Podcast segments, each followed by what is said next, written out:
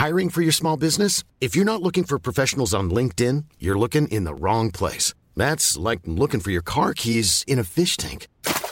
LinkedIn helps you hire professionals you can't find anywhere else, even those who aren't actively searching for a new job but might be open to the perfect role. In a given month, over 70% of LinkedIn users don't even visit other leading job sites. So start looking in the right place. With LinkedIn, you can hire professionals like a professional. Post your free job on linkedin.com slash people today. Bonsoir à tous et bonsoir à toutes. Bienvenue dans Punchline ce soir sur CNews. Les femmes toujours principales victimes de la violence, 80% d'entre elles disent avoir peur de rentrer chez elles le soir. Le ministre de l'Intérieur, Gérald Darmanin, lance une vaste campagne de sensibilisation qui va se dérouler tout l'été Comment, pourquoi On va en parler dans un instant dans Punchline avec le commissaire Mathieu Vallet, euh, qui est aussi là pour évoquer les violences qui se multiplient à l'encontre des forces de l'ordre, mais également de tout un chacun, les commerçants. Euh, on verra que l'exemple de Montpellier est très parlant. Enfin, trop de plastique dans notre vie. Comment stopper cette source de pollution majeure qui se retrouve en microparticules dans l'air que nous respirons, les vêtements que nous portons, dans notre sang, le euh, cerveau ou le lait maternel? On va en débattre ce soir dans Punchline. Mais tout de suite, il est 17h et c'est l'heure du rappel des titres de l'actualité avec Barbara Durand.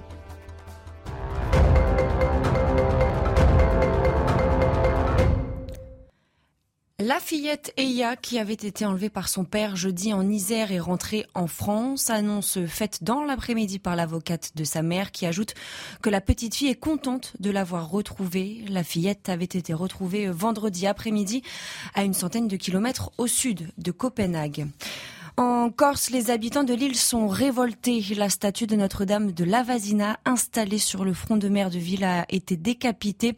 Un énième acte de vandalisme perpétré sur des symboles religieux en seulement quelques mois sur l'île de Beauté. Enfin, le premier ministre socialiste espagnol Pedro Sanchez a annoncé la convocation surprise d'élections législatives anticipées en Espagne. Elles auront lieu le 23 juillet prochain. Cette décision intervient au lendemain d'une déroute de la gauche aux élections municipales et régionales. Merci Barbara Durand pour ce rappel des titres de l'actualité. Qui a-t-il en plateau dans Punchline? Il y a Louis de Ragnel. Bonsoir Louis. Chef du service politique d'Europe 1. Philippe Guibert. Bonsoir Philippe. Et bonsoir Laurence. Enseignant et consultant. Nous avons un commissaire de police, pas n'importe lequel, Mathieu Vallet. Bonsoir, bonsoir c'est gentil. Et Eric Revel, journaliste. Bonsoir, Eric. J'espère que vous êtes en forme. On va commencer par évidemment, votre présence nous y oblige, mais euh, on, parle souvent de sécurité euh, sur nos plateaux, euh, par cette vague d'agression qui touche évidemment les forces de l'ordre, mais aussi les commerçants.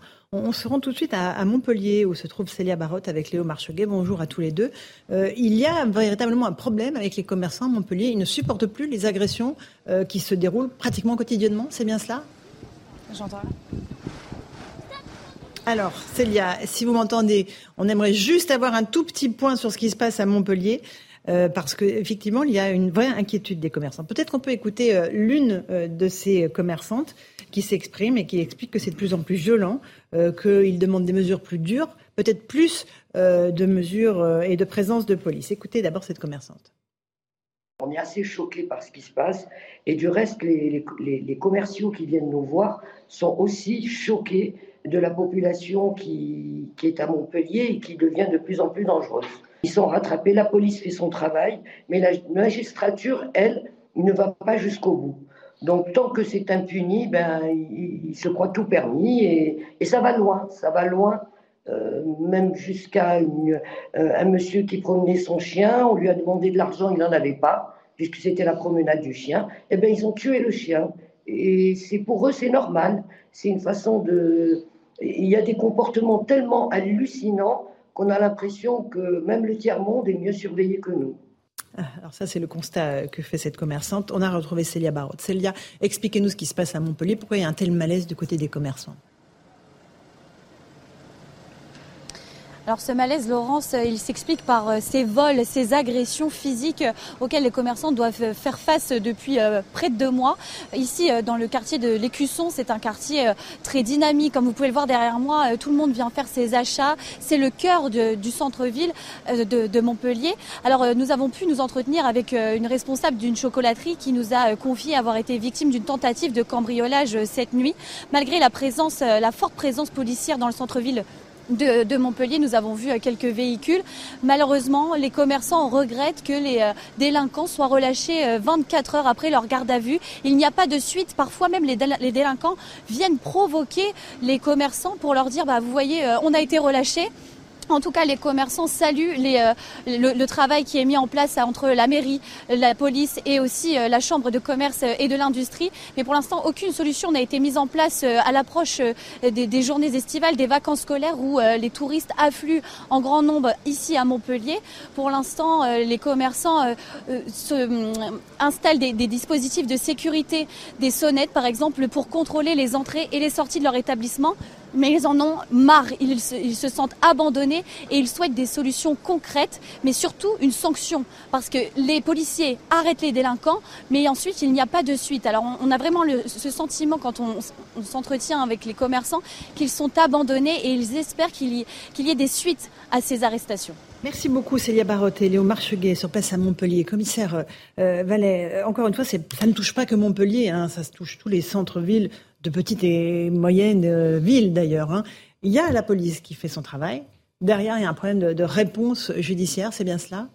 Bah dis donc, si votre reporter sur place à Montpellier n'avait pas précisé que c'était les commerçants qui se plaindraient, on croirait que c'est des syndicalistes policiers qui parleraient dans les rues de Montpellier près de la place de la Comédie. Tout à fait.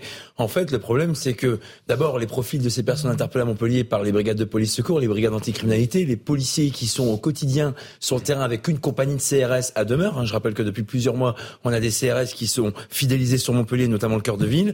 Ils arrêtent des profils qui sont des mineurs non accompagnés. Enfin, ils ont souvent de mineurs que de noms parce que ce sont souvent des majeurs dont on met beaucoup de temps à déterminer la majorité. Ensuite, ils sont ni expulsables, quasiment pas condamnables parce qu'ils bénéficient malheureusement souvent de la primo-délinquance ou du fait qu'il faut plusieurs condamnations pour qu'on ait enfin une vraie sanction. C'est pour ça qu'on propose une mesure toute simple, c'est les courtes peines. Quand on interpelle en flagrant délit des individus dont on a tous les éléments pour caractériser l'infraction, des présentations à l'autorité judiciaire, des ferments, condamnation, exécution de la peine, incarcération, et au moins on protège les gens. prison, hein, 15 jours, un mois, mais si vous voulez, aujourd'hui on est sur du crédit revolving judiciaire, comme pour les surendettés. Au lieu d'attendre en fait que la personne ne puisse plus faire face à ses mensualités, et eh ben c'est pareil, au lieu d'attendre que la personne fasse des infractions, condamne-la tout de suite.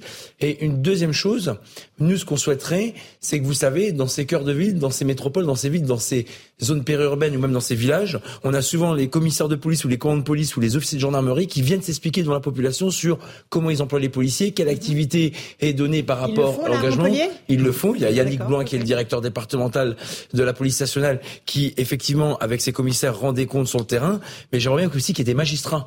Ça serait bien qu'on ait des magistrats qui viennent dans les réunions police-population pour expliquer exactement et parfois, la réponse la difficulté à condamner parce que pas de place en prison, etc., etc. Tout à fait. Ce qui est toujours le même. Mais le, problème, c'est que c'est souvent euh, le policier qui, comme le disait exactement vos témoignages, se rend en fait, euh, c'est lui qui interpelle, c'est lui qui rend des comptes, c'est lui sur qui on tombe parce que les personnes qu'on interpelle sont remises dehors. Et donc, du coup, eh ben, effectivement, la police est bien seule. On a aussi la police municipale qui nous aide beaucoup sur Montpellier. Donc, vous voyez, c'est un réponse, euh, c'est un problème de réponse judiciaire et pas policière. Louis Dragnel, un tout petit mot là-dessus, sur ce cercle. On, en parle beaucoup, hein, c'est vrai, mais c'est vrai que la, réponse pénale pêche. Alors, il y a la réponse pénale, mais en amont, il y a quand même la question de l'immigration, euh, puisque euh, vous le disiez d'ailleurs vous-même, il y a une surreprésentation de mineurs isolés, mineurs non accompagnés. Donc, clairement, en fait, ce sont des gens qui viennent de l'étranger et pour lesquels on n'a pas vraiment de solution.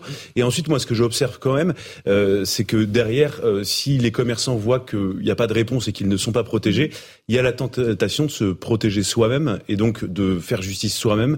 Et du coup, je pense à toutes ces affaires, le buraliste de Lavore, le bijoutier de Nice, mhm. euh, qui avait voulu se défendre et du coup qui avait, qui s'était équipé, qui avait acheté des armes.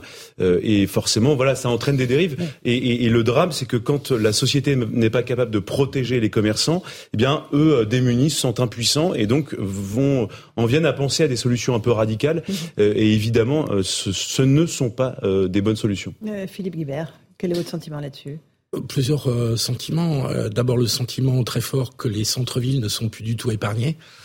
C'est un vrai changement. Enfin, ça se vérifie sur Paris. Les petites villes aussi, hein. Les, les centres des petites villes. On ne parle pas forcément des grandes agglomérations. Vous avez tout à fait raison, mais on était dans l'idée que les centres-villes, les grandes métropoles de Paris étaient encore relativement protégés. On est bien obligé de constater que c'est de moins en moins le, le cas. Et donc c'est un phénomène inquiétant de plus. Euh, deuxième remarque, oui, euh, la chaîne pénale, on en parlait extrêmement souvent. Moi, je suis plutôt favorable à l'histoire des, des, courtes peines parce que c'est important que la société donne une sanction. Euh, le sentiment d'impunité, il n'y a rien de pire et pour les délinquants et pour la population. Donc je suis pleinement d'accord. Mais il faudra qu'un jour dans ce pays, on résolve le problème des places de prison. et que euh, euh, on sait que ça coûte de l'argent, on sait qu'il y a un blocage de Bercy qui a longtemps été très hostile à débloquer des crédits pour le ministère de la Justice pour les places de prison. On sait aussi qu'il y a des communes, parce que tout ça est un travail État-commune, communes tout bord politique, hein, qui, qui sont assez réticentes à accueillir mm. des, des, des, prisons.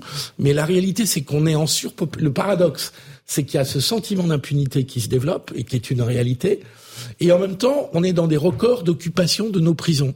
Donc je pense que les juges, on peut leur demander, on peut leur demander des comptes. Hein, je suis d'accord, ils sont, ils, en doivent. Euh, mais tant qu'on ne leur offrira pas plus de solutions en termes de prison, ils auront de bons prétextes bah pour ne pas beaucoup bouger parce qu'ils gèrent aussi me semble-t-il, la surpopulation carcérale. Carrément, mais c'est pas, vous, c'est des chiffres qui sont hallucinants. Allez, un petit modéré, qu'après on va parler des femmes. La, la réponse inadéquate de la justice par le fait qu'ils seraient conscients qu'il y a pas assez de prison et que donc ils éviteraient de mettre les gens en prison, c'est ça En tout cas, la gestion des places de prison me paraît une dimension de leur... Je pense, je pense qu'il n'y a, pas, il y a pas que ça, parce qu'il y a aussi tout un courant euh, de la justice, de la magistrature qui considère que la prison, la prison n'étant pas une solution et il paraît qu'on en sort pire, hein, donc évitons de mettre les gens en prison. Mais là, on est, on, est, on est submergé. Et je vais vous dire, pour moi, c'est une nouvelle illustration, parce que là, on parle de quoi? On parle de la conséquence. Mhm. On parle de centres-villes qui, qui deviennent euh, pourris par des voyous euh, et des délinquants.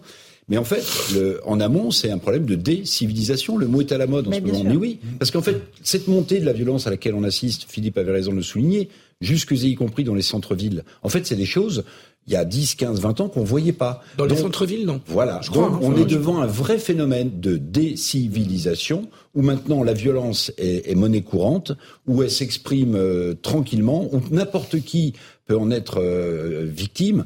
Euh, je pense à notre confrère qui a écrit ce, ce superbe livre Concorde rouge. Il était ce matin sur Europe 1, on l'écoutera dans un instant. Si fantastique, où il explique comment il a essayé de secourir une femme dans le métro et il s'est fait tellement matraquer qu'il dit mon, mon visage était émietté il a 50 plaques, je crois, de hmm. titane dans le visage. Voilà, cette violence, elle est quotidienne dans les transports en commun. Il n'y a plus de l'uniforme, il n'y a pas de peur de la sanction, parce que la sanction souvent est C'est les citoyens qui ont peur. Oui, exactement. C'est la peur à changer Bien sûr. Et d'ailleurs, dans ce dans ce fait divers terrible hmm. euh, où il a secouru une femme et il était quasiment donné pour mort, hmm. en fait, il dit aussi Personne n'est intervenu autour de moi. Hmm. Il cite une personne qui, euh, des jours plus tard, l'a appelé presque en s'excusant, en disant j'ai assisté, mais je ne savais pas que. Mais en fait, oui, il y a une trouille généralisée devant une violence qui n'est plus contenue nulle part. Là, c'était dans les transports en commun. C'est vrai que c'est un des. On va parler des femmes qui ont peur de rentrer chez elles. Moi, c'est un chiffre qui m'a stupéfaite, mais je le ressens. 80% Vraiment, aller se balader seule dans la rue euh, désormais, c'est très compliqué quand on est une femme. On va juste écouter euh, le journaliste du Figaro qui était interviewé ce matin sur Europe 1, parce que ce qu'il dit, c'est vraiment, c'est le processus de décivilisation. il se trouve dans le métro, il assiste à l'agression d'une jeune femme, il tente de s'interposer et il se fait matraquer et il dit voilà, on est dans un acte de décivilisation. Écoutez-le. C'est quelque chose qui pourrait arriver à n'importe qui finalement. Vous rentrez du travail dans les transports en commun. En l'occurrence, à Paris, c'est par le métro. C'est un trajet que j'ai dû faire des milliers de fois dans ma vie. Et arriver à la station Concorde, qui est vraiment au centre de Paris pour les correspondances, euh, je, je, vois dans la, dans la rame où je me trouve un jeune homme avec sa bouteille de bière à la main, pas l'air très très frais, pas très en forme. Il descend devant moi, je descends derrière lui et une jeune femme descend devant nous. Et cette jeune femme monte, monte l'escalier, lui la suit et ostensiblement la, la regarde et il n'y a pas d'autre mot, lui met une grande main aux fesses euh, dans l'escalier. Et malheureusement ce que je savais pas c'est qu'il nous avait doublé en nous insultant, il avait disparu, je pensais qu'il était parti. Ce que je savais pas c'est qu'il était embusqué dans un couloir latéral et après il m'a explosé la tête, il n'y a pas d'autre mot, à coup de pied et la volonté était clairement de me tuer parce que j'avais vexé tout simplement. Prenons un exemple concret, quand la RATP ne prend pas le temps de rappeler une victime d'agression pour savoir comment elle va, c'est un petit bout des civilisations. Quand on ne peut pas avoir une expertise judiciaire parce que les experts vous disent ah ben non je suis pas assez payé ou trop tard par le ministère de la Justice, c'est encore un petit bout qui rajoute à la difficulté des victimes. Quand toutes les femmes viennent vous dire j'ai peur de prendre les transports en commun tous les jours. Alors je fais attention à ma tenue, je fais attention à pas mettre des talons, je regarde par terre, je prends le vélo ou la voiture pour éviter de prendre les transports. On a un vrai problème de décivilisation, effectivement. Voilà. Euh, commissaire Vallet. Euh, oui, Philippe, vous voulez rajouter quelque chose? Parce que ce témoignage est, euh, fait l'objet d'un livre qui s'appelle Concorde Rouge. C'est affreux. C'est-à-dire que le, le sentiment d'être non seulement tabassé très violemment, mais qu'en plus les personnes ne viennent pas euh, tenter de l'aider et à quelque chose d'effrayant. Euh, et donc là, le terme décivilisation me paraît particulièrement bien choisi, puisque là, il n'y a même pas la, la solidarité minimum. Mais la raison de cette, de cette absence de solidarité, c'est que les gens ont peur. C'est-à-dire que les gens ont peur de prendre un coup de couteau euh, et, euh, et, donc euh, fuient euh, euh, honteux, mais fuient quand même. et c'est ça qui est. c'est de c'est de battre quasiment à mort quelqu'un parce que son comportement vous a pas plu. Pardonnez-moi, le, le, manque de mm. solidarité, c'est aussi un syndrome. Vous avez raison. Mais là, en l'occurrence, on parle de la montée de toutes les violences. On est mais ça explose partout. Mais ce manque de c'est pas le bon terme solidarité parce que je pense que les gens étaient solidaires mais mais ils ne ils ne passent pas à l'acte parce qu'ils ont peur et c'est ça le plus inquiétant. Mais c'est les voyous qui ont peur mais c'est vraiment l'inversion totale des valeurs. Euh, juste alors j'évoquais tout à l'heure euh, euh, ces agressions contre les femmes parce qu'elles sont souvent euh, évidemment les premières victimes de ces violences.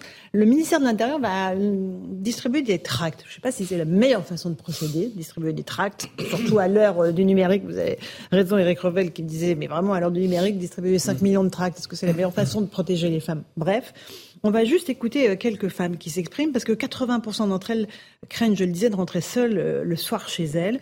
Écoutez quelques réactions sur euh, le thème, voilà, comment est-ce qu'on peut les protéger? Plusieurs fois, je me suis fait toucher les fesses sans mon consentement. Je me suis fait insulter, interpeller en soirée, en sortant de l'école, en sortant de la fac. et ça depuis mes 13 ans. Parfois, dans le métro, euh, j'aime pas rester, par exemple, euh, toute, toute seule. C'est pas toujours évident, c'est sûr, mais voilà, on essaie de, entre femmes surtout, je pense qu'on essaye de, se parler, essayer de se rapprocher, de pas laisser les, euh, pas laisser les gens tout seuls. Nous, les femmes, on se sent souvent faibles et seules. Personne ne s'intéresse à nous, et la plupart du temps, chacun retourne, regarde à côté, parce que ça, ça ne m'intéresse pas, ça ne me regarde pas. C'est bien dommage. C'est exactement l'illustration de ce qu'on disait. C'est-à-dire, voilà, euh, vous êtes désigné comme cible numéro un et les gens détournent le regard, enfin, ceux qui ne vous agressent pas, évidemment, commissaire Vallée. Est-ce que les flyers, est-ce que des tracts, c'est la solution pour lutter contre cette insécurité euh, des femmes Non, moi je pense que c'est pas des flyers. Ce qu'il faut dans ces euh, réseaux de transport en commun, que ce soit à Paris, d'ailleurs en province, hein, c'est des interpellations.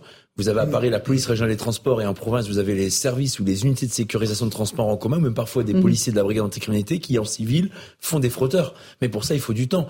Il faut faire ce qu'on appelle une filature, une filoche. On, on détecte des individus qui mhm. se frottent aux femmes, qui les touchent et derrière on fait des interpellations. Mais effectivement, euh, dans les transports en commun, on voit le journaliste qui a eu un courage exemplaire de pouvoir intervenir au péril de sa vie parce que ça peut aller très vite, hein, un coup de couteau, un geste qui peut entraîner la mort, en tout cas des séquelles irréversibles. On voit bien qu'aujourd'hui, c'est des interpellations, des policiers dans les transports en commun qui changeront la donne. Et effectivement, les flyers, je peux vous le dire, puisque on a eu une information en interne qu'ils étaient arrivés dans les services et qu'il fallait rapidement les récupérer. Quoi sur ces tracts Alors expliquez-nous, vous les avez bah, vus ou pas Oui, dans ces flyers, en fait, vous avez euh, une sensibilisation sur les violences, notamment faites aux femmes dans les transports en commun, avec les interlocuteurs vers lesquels elles peuvent se tourner. Mais en réalité, tout le monde sait que s'il y a un sujet euh, d'infraction, on fait le 17 ou en tout cas dans, et même après ou le 112 voilà. et puis même plus loin dans les chaque station de transport en commun que ce soit en province ou à Paris, vous avez des sonnettes d'alarme ou vous avez des inter, des interphones dans les rames et même dans les stations mhm. pour immédiatement aviser le PC de sécurité des transports en commun des mhm. opérateurs de transport pour qu'on soit immédiatement avisé. Trop tard. Non, mais la difficulté c'est que souvent il est trop tard. il y a tout, même la SNCF, il y a le 31 17 par exemple dans les Transiliens. Mais personne le connaît en vrai. Ah bah, il est affiché dans toutes les rames, hein, franchement. Mais, euh... mais, en fait, ce qu'il y a, c'est quand euh, face à l'état de sidération, euh, après avoir été agressé, euh, je pense qu'il y a, je vous le dis à l'intuition, je pense qu'il y a assez peu de femmes qui immédiatement euh, pensent exactement à tout ce qu'il faut faire. Le, le la difficulté, je pense, euh, enfin, il y a, il y a, y a des choses. C'est pas mal le prospectus Non, enfin, c'est de la pédagogie, mais et là, là, là où je vous rejoins, non, mais c'est de la communication. Là où je vous rejoins, le plus important, ce serait d'aller de, d'aller beaucoup plus vite et d'aller beaucoup plus fort pour retrouver les agresseurs de femmes et d'hommes mais, mais de femmes en particulier. Ce qui me gêne le Dragnet sur les tracts, c'est que c'est les policiers qui vont les distribuer. Et je préfère qu'on consacre l'activité policière à traquer les délinquants plutôt qu'à faire la bah, distribution de tracts. On a dans les stations de métro des personnes employées par la RATP, par la SNCF, par toutes les autorités de transport de province qui peuvent également, en plusieurs missions, faire ce genre de communication. Les policiers, tant qu'on les emploie à distribuer des tracts, on les emploie pas à interpeller des délinquants. Ou alors, effectivement, quand ils donnent un tract et s'ils constatent un flagrant délit, ils y vont. Et je veux juste rajouter un point, Laurence Ferrari, parce que j'ai lu dans le journal du dimanche euh, une enquête très intéressante intéressante, mhm. c'est sur la ville de Philadelphie. En fait, vu qu'on parle de problème de réponse pénale, à Philadelphie, ça fait 20 ans qu'on abandonne en fait les victimes et qu'on abandonne les citoyens au niveau de la justice. On considère que l'incarcération c'est mal, que la liberté ça va être la règle absolue. Et finalement, c'est pas la France, Mathieu. Tout à fait, mais j'ai peur que finalement, ce qui se passe aux États-Unis, ça arrive en France parce que finalement, on emprunte le chemin. Très... Il y a quand même des solutions. On pourrait, par exemple, euh, recruter massivement euh, des vigiles pour euh, qu'il y ait un vigile par rame de métro. Il y a d'autres capitales en Europe où c'est le cas. Hein. Moi, je vois. Toutes les heures de la nuit, mais à, Madrid, par exemple, il y a des il y a des vigiles partout. Mais moi, j'y ai vécu. Ah, mais il y a des vigiles absolument tout le temps à l'entrée de chaque station de métro. Alors le réseau de métro est mm. beaucoup moins important qu'à Paris. Mais non, mais après, quand on veut, on peut. Non, mais si, je sais qu'à Bordeaux, si on a identifié Laurence un problème mm. et on n'a pas de solution, mm. bah il y a des solutions. Et là, pour le coup, c'est un choix politique, c'est un choix même au niveau de la gouvernance euh, de l'entreprise de la RATP. Et, ça, c'est quelque chose qui peut se faire. Louis, euh, Philippe euh, Guilbert. Je dirais même plus. Euh, on sait très bien euh, nous autres hommes, on prend mal conscience de ces phénomènes-là parce qu'on ne les voit pas. Nous, on a intégré tout ça. mais oui, mais quand vous êtes père de, de, de, de, de jeunes femmes, hein, mes filles ont une vingtaine d'années, et elles m'expliquent un petit peu ce que c'est qu'un retour en métro à 11 heures du soir, après 11 heures du soir. Et elles ne prennent quasiment plus le métro. Euh, pour des femmes plus âgées, on peut imaginer qu'elles prennent le taxi ou un, mm. ou un VTC quelconque, mais euh, ce qui limite un petit peu plus les, les, risques. Mais pour des jeunes femmes qui sont dans la vingtaine, qui euh, euh n'ont pas encore les moyens de se payer un, un taxi euh, tous les soirs, en région parisienne, pour une jeune femme qui a 25 ans, le métro après 11 heures du soir. C'est compliqué. C'est-à-dire qu'il n'y a pas forcément d'agression, mais enfin on se fait embêter pour rester poli. Et, et donc effectivement, là où je rejoins, c'est que je, c'est parfaitement connu. Enfin, tout le monde peut en témoigner. Ou, euh, Et donc je ne comprends pas pourquoi il n'y a pas des moyens humains qui sont mis en place, en particulier sur les mhm. soirées, en particulier, vous voyez bien, c'est pas ça la en particulier en soirée, en particulier le week-end, qui sont les moments où les gens sortent le plus, Eric, me semble-t-il. Ouais, mais moi, je, en fait, je partage le point de Philippe, c'est-à-dire que oui, on a tous euh, des mères, des sœurs, des tantes, des filles, des filles, des enfants qui sont confrontés à ce genre de, de sujet. Et je vais vous dire, ça devient intolérable on en a ras-le-bol. On en a ras-le-bol d'avoir à craindre euh, pour euh, sa mm. femme, pour euh, sa fille, pour sa sœur, pour sa tante, de voir, d'attendre un appel en disant qu'il se passait encore quelque chose de catastrophique. On en a marre, on en a ras-le-bol. Et je pense que ce ras-le-bol des citoyens, et je me tourne vers un policier, que je ne mets pas en cause, je ne sais pas comment ça va se terminer. Mais voyez, le témoignage de notre confrère du Figaro, mhm, mhm. Euh, il est à double tranchant en réalité. Le témoignage, j'ai commencé à lire le livre, hein, donc je, trouve ça extrêmement poignant, et, il dit que ça a soulagé non pas sa conscience, mais que ça lui a permis d'essayer d'expliquer le drame qu'il avait vécu, parce qu'il est resté pendant des mois et des mois, le visage émietté tellement que le type l'a tabassé. Il a 40 euh, plaques de titane dans le visage, ce type. Son visage ne tenait, lui disent les chirurgiens, que parce qu'il y avait de la peau. Tous les os étaient fracturés pour avoir voulu secourir une femme qui venait de se faire agresser en prenant une, une main aux fesses. Hum. Mais pourquoi je dis qu'il est à double tranchant ce témoignage? Parce que quand vous voyez euh, alors, si c'est quelqu'un de sa famille, je pense qu'on intervient et peu importe les, peu importe ce qui se passe pour celui qui intervient. Mais quand vous lisez le témoignage de ce journaliste, mais vous dites, mais qui va prendre le risque de se retrouver dans l'état où ce type s'est retrouvé hum. sans que personne lui prête secours? Qui va prendre le risque pour sa propre vie? Pas grand monde. Il n'y a pas beaucoup de, de, de, héros finalement. Alors si ça nous touche parce que c'est il y a un lien familial et qu'on assiste à l'agression de sa femme, de sa fille ou de peut-être qu'on réagira. Mais dans la plupart des cas, il faut être honnête. Est-ce que nous-mêmes nous ne bah, pas le regard? Eric, c'est très intéressant. mais oui. Ça veut dire que le sujet, on pourrait se dire, est-ce que les gens sont devenus euh, lâches ou est-ce qu'il y a beaucoup plus de fous en liberté? Non, mais je pense qu'il y a beaucoup plus de fous en liberté avec des gens mais qui sont complètement plus, mais il y a beaucoup plus de violence en liberté. Qui sont beaucoup plus de violence. Non, mais de vous faites tuer pour un regard. Et, et, et, avec des gens surtout qui considèrent euh, encore euh, qu'il y a une hiérarchie, que la femme doit être soumise à l'homme, qui peuvent la posséder, qui peuvent faire ce qu'ils veulent. Et il y a énormément de gens. Et le problème, c'est mm. que c'est alors on appelle ça du séparatisme, de, des gens qui sont complètement sortis de la société. Euh, on appelle ça un peu comme on veut, mais le problème, c'est que à chaque fois, les réponses pénales concernent entre guillemets la population de gens normaux et, et tout, non mais tout le reste de la population. En fait, ils échappent à tout puisque de toute façon, euh, ils n'ont pas peur de la justice, ils n'ont pas peur de la police. Quand ils sont condamnés, ils ressortent immédiatement. Et, et, donc en fait, il y a un système qui fonctionne à deux vitesses et à chaque fois, cette deuxième vitesse pourrit la vie de 90% des Français. Mais je pense que le terme fou n'est pas le bon terme. Pardon, justement, justement, la, la décivilisation, c'est la libération des pulsions, c'est-à-dire qu'il n'y a plus d'autocontrôle. Vous avez raison. Et je ne voudrais pas relancer un débat, c'est un vieux débat, mais, mais un débat important. Mais on peut se demander si dans les jeunes générations, la pratique du porno, enfin le visionnage du porno de façon euh, très ou très facile, ne serait-ce que par quelques clics, a pu libérer les pulsions quand même. Là, il y a un tabou qui a sauté, qui, qui, fait un clivage générationnel. Je ne veux pas du tout dire que dans nos générations, euh, il n'y avait que des seins, loin de là. Mais, mais en tout cas, il y a dans la décivilisation, il y a ce phénomène-là qui joue, Et il y a un à mon sens. l'éducation aussi, vous qui êtes enseignant. Mais vous avez l'éducation, ce n'est pas que à l'école, on le sait, c'est dans le cadre de la famille. L'égalité voilà, femme, mais si c'est Internet qui fait l'éducation, maintenant, c'est embêtant. On, on- c'est la nounou, c'est l'ordinateur, c'est c'est la télé, c'est l'écran, Absolument. c'est la tablette. Vous le savez Absolument. bien, Philippe. Malheureusement, on Absolument. délègue beaucoup trop. Enfin, il n'y a, il y a plus d'éducation. Non, il n'y a plus théorie. d'éducation et donc euh, il y a une facilité d'accès en quelques clics et donc les pulsions Mhm. sont d'une certaine manière légitimées. N'importe je quelle reviens- pulsion. Oui, bien sûr. Je reviens alors ce que vous m'avez coupé sur. euh, je prends une minute pour expliquer parce que sur le JDD, le journal du dimanche, c'était intéressant cette ville de Philadelphie. C'est les États-Unis, ok, mais c'est hyper intéressant parce qu'ils évoquent quoi? Ils évoquent un problème de réponse pénale. C'est-à-dire que là-bas, aux États-Unis, les juges sont élus par les citoyens, par les administrés. Ouais. Là où en France, ils sont évidemment nommés pour être irrévocables et puis euh, correspondre à la dépendance de notre constitution. À Philadelphie. Comme les magistrats ont estimé que la prison c'était mal et que la liberté c'était mieux, on a banalisé les violences, on a banalisé les règlements de compte à tel point que quand il y a des dealers ou il y a des délinquants qui se font tuer dans les rues, ça passe inaperçu et c'est devenu euh, participant du décor. Et c'est ça qu'on nous on veut dire, c'est que si on veut pas banaliser ces violences, si on veut mettre un coup d'arrêt très fort à l'impunité qui est la première arme des délinquants, il faut qu'il y ait une réponse pénale. Et moi quand j'entends qu'effectivement, et je le dis et le redis, alors ça me fait pas que des amis, mais je suis pas là pour être aimé, moi je suis là pour au mieux avec justesse dire ce que les policiers sur le terrain ressentent. C'est que on met tous les moyens, tous les effectifs, toutes les bonnes volontés du monde à interpeller les délinquants dans les transports en commun qui froguent, par exemple les filles qui agressent, aussi des mamies ou des personnes en été, on va en parler Laurence à mon avis cet été, qui mettent une chaîne, et vous disiez tout à l'heure qu'une fille dans des transports en commun peut pas mettre une, une jupe assez courte, mais maintenant des mamies ou des femmes peuvent plus porter des bijoux apparents parce qu'elles se font fracasser et euh, arracher en fait leur collier, leur gourmette ou euh, leurs bijoux qui sont apparents. Moi ce que je dis pour être simple, c'est que la justice, qu'elle manque de moyens, bon d'accord, enfin on se réveille un peu tard, hein, ça fait quand même 40 ans que euh, on demande des places de prison, qu'on demande des magistrats en plus, des greffiers en plus, mais il y a aussi, mais il y a aussi, mais il y a aussi certains magistrats qui sont baignés dans une culture du laxisme. Et je suis désolé de le dire, mais ils estiment, comme disait Eric Revel, que la prison c'est très mal, qu'il doit y avoir une seconde chose, sauf qu'aux faut victimes,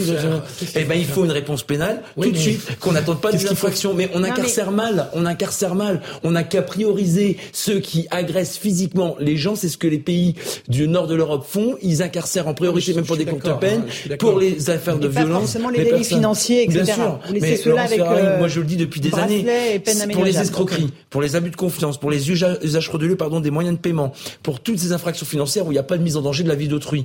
La, la prison, elle peut être faite à la maison par des bracelets électroniques, par des euh, mesures alternatives à l'incarcération, il n'y a aucun problème. Moi, ce que je dis, c'est qu'on n'a qu'à faire des courtes peines puisqu'il manque des places Non, de prison et prioriser les agressions physiques parce que c'est la première euh, difficulté et le premier, premier le mot pouvoir de la politique ne s'en saisit pas Bah, parce qu'ils n'écoutent pas les, les pendant de terrain. 15 ans, on était traité de fachos si on disait qu'il fallait construire Ouais, plus de places de prison. Non, mais la, réalité, c'est ça. Il n'y a, pas eu que- Bah oui.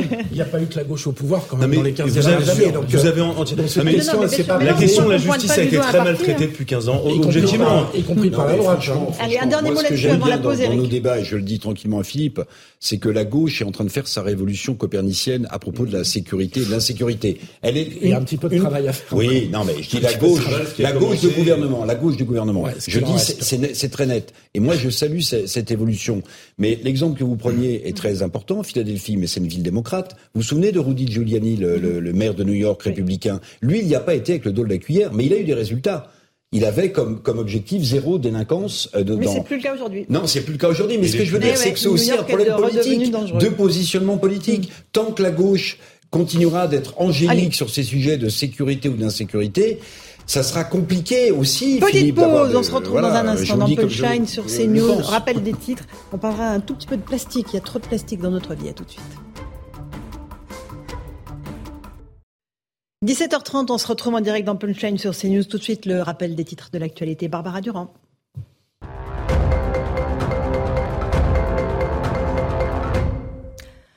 Depuis plusieurs mois, les commerçants du centre-ville de Montpellier victimes de violences, des individus qui semblent être des mineurs isolés entrent dans des boutiques et volent les marchandises. Ça se passe en plein centre-ville. Les victimes aujourd'hui s'indignent de l'impunité des agresseurs. À Ajaccio, en Corse, la statue de Notre-Dame de Lavasina installée sur le front de mer a été décapitée. C'est un énième acte de vandalisme perpétré sur des symboles religieux en seulement quelques mois en Corse. Les habitants de l'île sont euh, révoltés. Et puis à Roland Garros, Novak Djokovic passe le premier tour sans forcer. Le Serbe s'est tranquillement mis en jambe ce lundi en battant l'Américain Alexander Kokasevich 6-3-6 de 7-6 à 36 ans. Il fait partie des principaux favoris au titre en l'absence cette année de Raphaël Nadal. Merci beaucoup Barbara Durand pour ce rappel des titres de l'actualité. On a été rejoint par Rosalie Mann. Bonsoir Rosalie, présidente et euh, fondatrice de No More Plastic. C'est une fondation qui dit il y a trop de plastique dans notre vie. Il y en a tellement qu'elle est dangereuse pour notre santé. C'est un vrai cri d'alarme euh, que vous poussez, euh, Rosalie, aujourd'hui, en disant nous avons des micros et des nanoplastiques dans le sang, le cerveau, le lait maternel, les fœtus. C'est à ce point-là cette pollution au plastique? À ce point-là, oui, tout à fait. C'est une vraie question de santé publique aujourd'hui. Et le gouvernement doit prendre les mesures nécessaires pour, euh, pour éradiquer ce plastique dans notre, dans notre société. Mais il est présent partout euh, Il est présent Dans l'air qu'on respire? Il est dans l'air qu'on respire, il est absolument partout. Mais en fait, il y a deux industries qui sont vraiment euh, responsables de cette pollution. C'est l'industrie des emballages et du textile. Si ces deux industries-là n'utilisaient pas de plastique, on aurait déjà réglé plus de 50% du problème. Alors, euh, la pollution dans l'air, elle est majeure. Elle impacte directement notre santé, celle des plus jeunes, des plus faibles, des plus, euh, en tout cas, euh, dont le système respiratoire est affaibli Oui, absolument. Elle est responsable de maladies relativement graves, comme les maladies chroniques, comme la maladie de Crohn, l'endométriose, des problèmes d'infertilité, mais aussi les cancers chez les enfants, le cancer du sein, les cancers du côlon. Et les femmes sont beaucoup plus vulnérables à cette pollution plastique, et ça, il faut qu'elles le sachent. Euh, déjà pour des questions euh, biologiques, tout simplement parce que le corps euh, d'une femme va beaucoup plus stocker tous les perturbateurs endocriniens présents dans ces plastiques. Il faut savoir qu'il y a sept sortes de plastiques et aujourd'hui, ces sept sortes de plastiques sont tous toxiques. Mmh. et le plus toxique, c'est le PET, cette fameuse la bouteille, euh, la bouteille d'eau en plastique mhm. euh, et qui est dit le plus recyclable. D'accord. Alors le recyclable, est-ce que c'est la, euh, la, mauvaise idée, la mauvaise bonne idée en fait? Parce que on le recycle, mais en réalité on, continue la pollution en le recyclant. Ah, tout à fait. Alors c'est même plus grave que ça, c'est que le recyclage participe à la pollution plastique par les microplastiques et les nanoplastiques qu'elle génère. En fait, il y a une idée préconçue qui est qu'on pense que le plastique commence au moment du déchet. Mhm. Mais le plastique pollue dès sa création et tout au long de son cycle de vie. Et le, cycle de vie d'un plastique est très très long, c'est bien plus long. Des centaines d'années. Hein. Oh, bah, c'est des siècles. Parce qu'en fait, euh, un plastique ne disparaît jamais. Il va se dégrader en micro ou nanoparticules de plastique. Et là, il reste. En fait, on vit à l'ère du plastique et non pas à l'ère numérique comme on le pense. Alors ça, ça et les générations futures, nous étudierons comme ça. Et c'est pour ça que c'est assez inquiétant. Et aujourd'hui, il faut vraiment agir. Il y a le traité euh, international contre la pollution plastique qui a ouvert aujourd'hui à l'ONU. Exactement. Réunissant euh, tous les États membres de, de, de, l'ONU. Le président Macron qui dit voilà, euh, qui s'est exprimé, qui a fait un message de soutien à cette démarche. Tout à fait. Le problème, c'est que le gouvernement parle d'un objectif à 100% de plastique recyclé, et c'est une hérésie, un non-sens ah sanitaire. Euh, il faut absolument que l'opinion publique euh, se mobilise. Donc, on a lancé un manifeste sur notre site internet et on invite tous les citoyens à venir euh, le consulter, le lire et surtout signer, parce qu'aujourd'hui, il est extrêmement important qu'on qu'on arrête avec cette hérésie de plastique recyclé. Nomoreplastique.co, hein, c'est l'adresse pour. Euh, Tout à fait. Alors ça fait réagir. Philippe Guibert et Eric Revel. Non, mais c'est extrêmement intéressant. Et inquiétant ce que vous nous dites. Quelles sont les alternatives? Parce qu'effectivement, quand on fait des courses dans un supermarché, euh, le plastique est omniprésent. Incontournable. il, est euh, partout. Il n'y a rien que vous pouvez acheter qui On ne peut pas acheter un article sans qu'il y ait du plastique. Et je ne parle même pas des, des, sacs à la sortie. Tout quelles, sont les, quelles sont les alternatives? Est-ce qu'elles sont rentables économiquement? Parce que mhm toujours une question. Hein, euh, si c'est pas rentable économiquement, ça ça marche pas. Tout à fait. C'est pour ça qu'il faut aujourd'hui. En fait, il faut comprendre que le plastique, on en produit 460 millions de tonnes par an. On nous annonce 600 millions de tonnes en 2030, c'est-à-dire demain. Et en fait, plus on produit euh, de ce plastique, plus le matériau est peu cher, donc très économique. Donc il est extrêmement important que lors de ce traité, on mette en place des mesures courageuses, ambitieuses et qui aillent dans le sens de quelque chose d'historique. C'est-à-dire qu'aujourd'hui, on doit taxer cette, euh, cette matière qui est polluante, qui met notre vie en danger.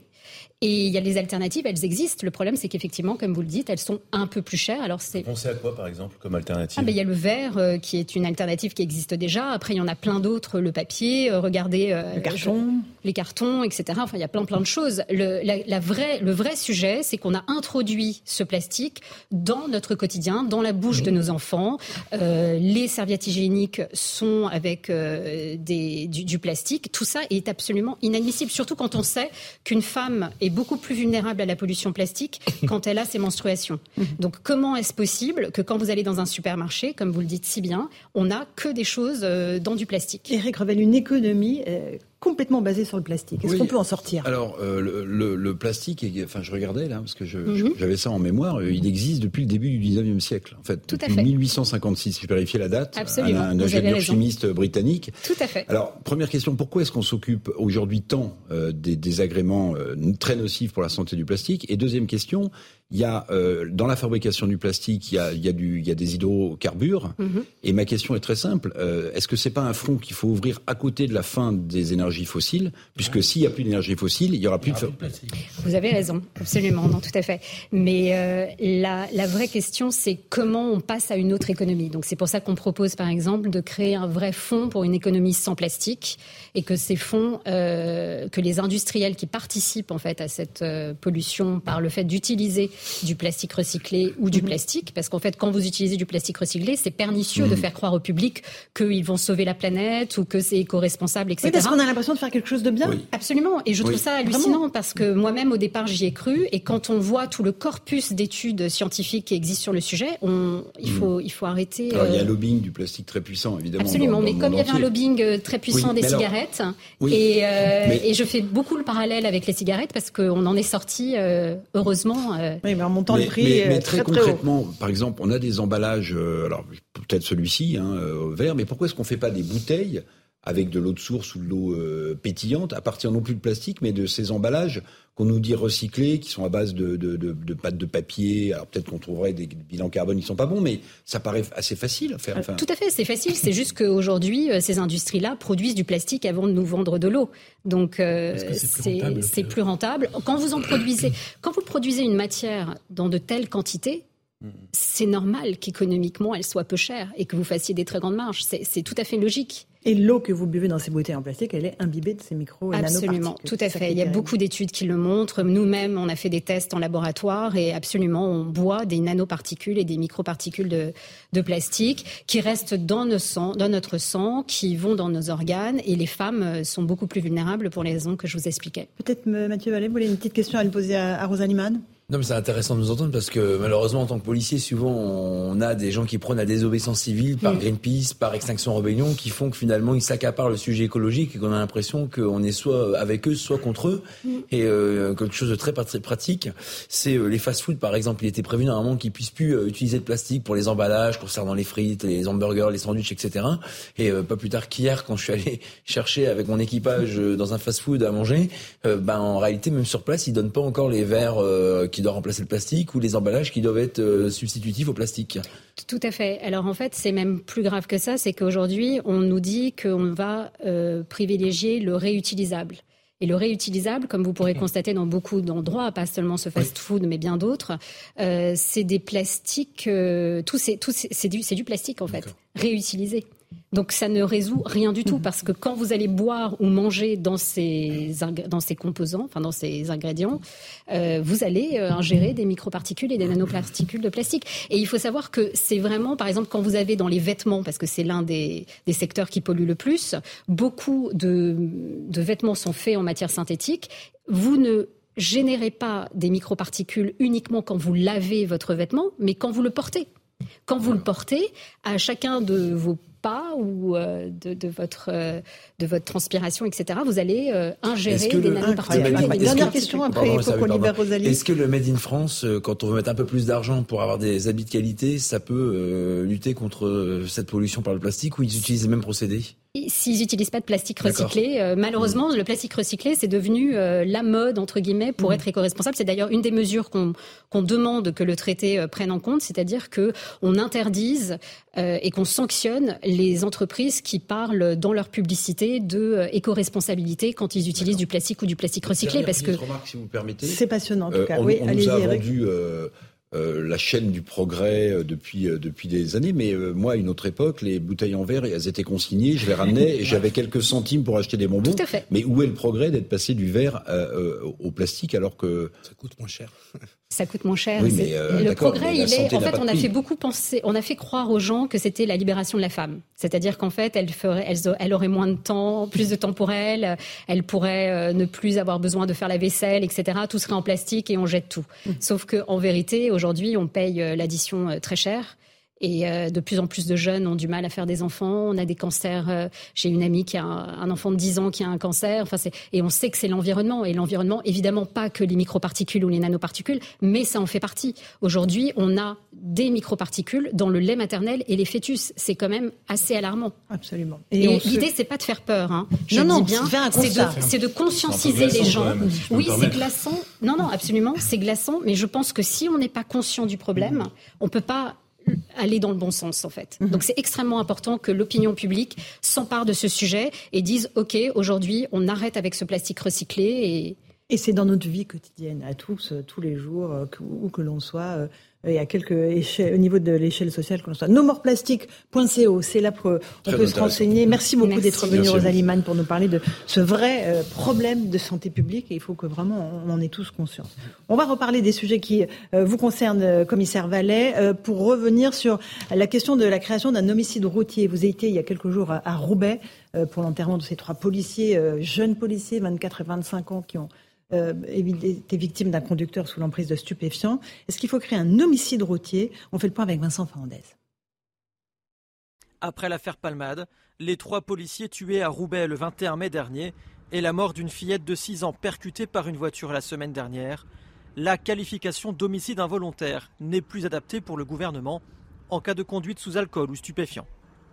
Elisabeth Borne souhaite accélérer sur la création d'un homicide routier sur lequel travaillent déjà les ministres de la Justice et de l'Intérieur. La notion d'homicide involontaire, euh, quand on voit quelqu'un qui est sous l'emprise de stupéfiants et qui peut causer euh, euh, des blessés et, des victimes, j'entends que ça puisse choquer.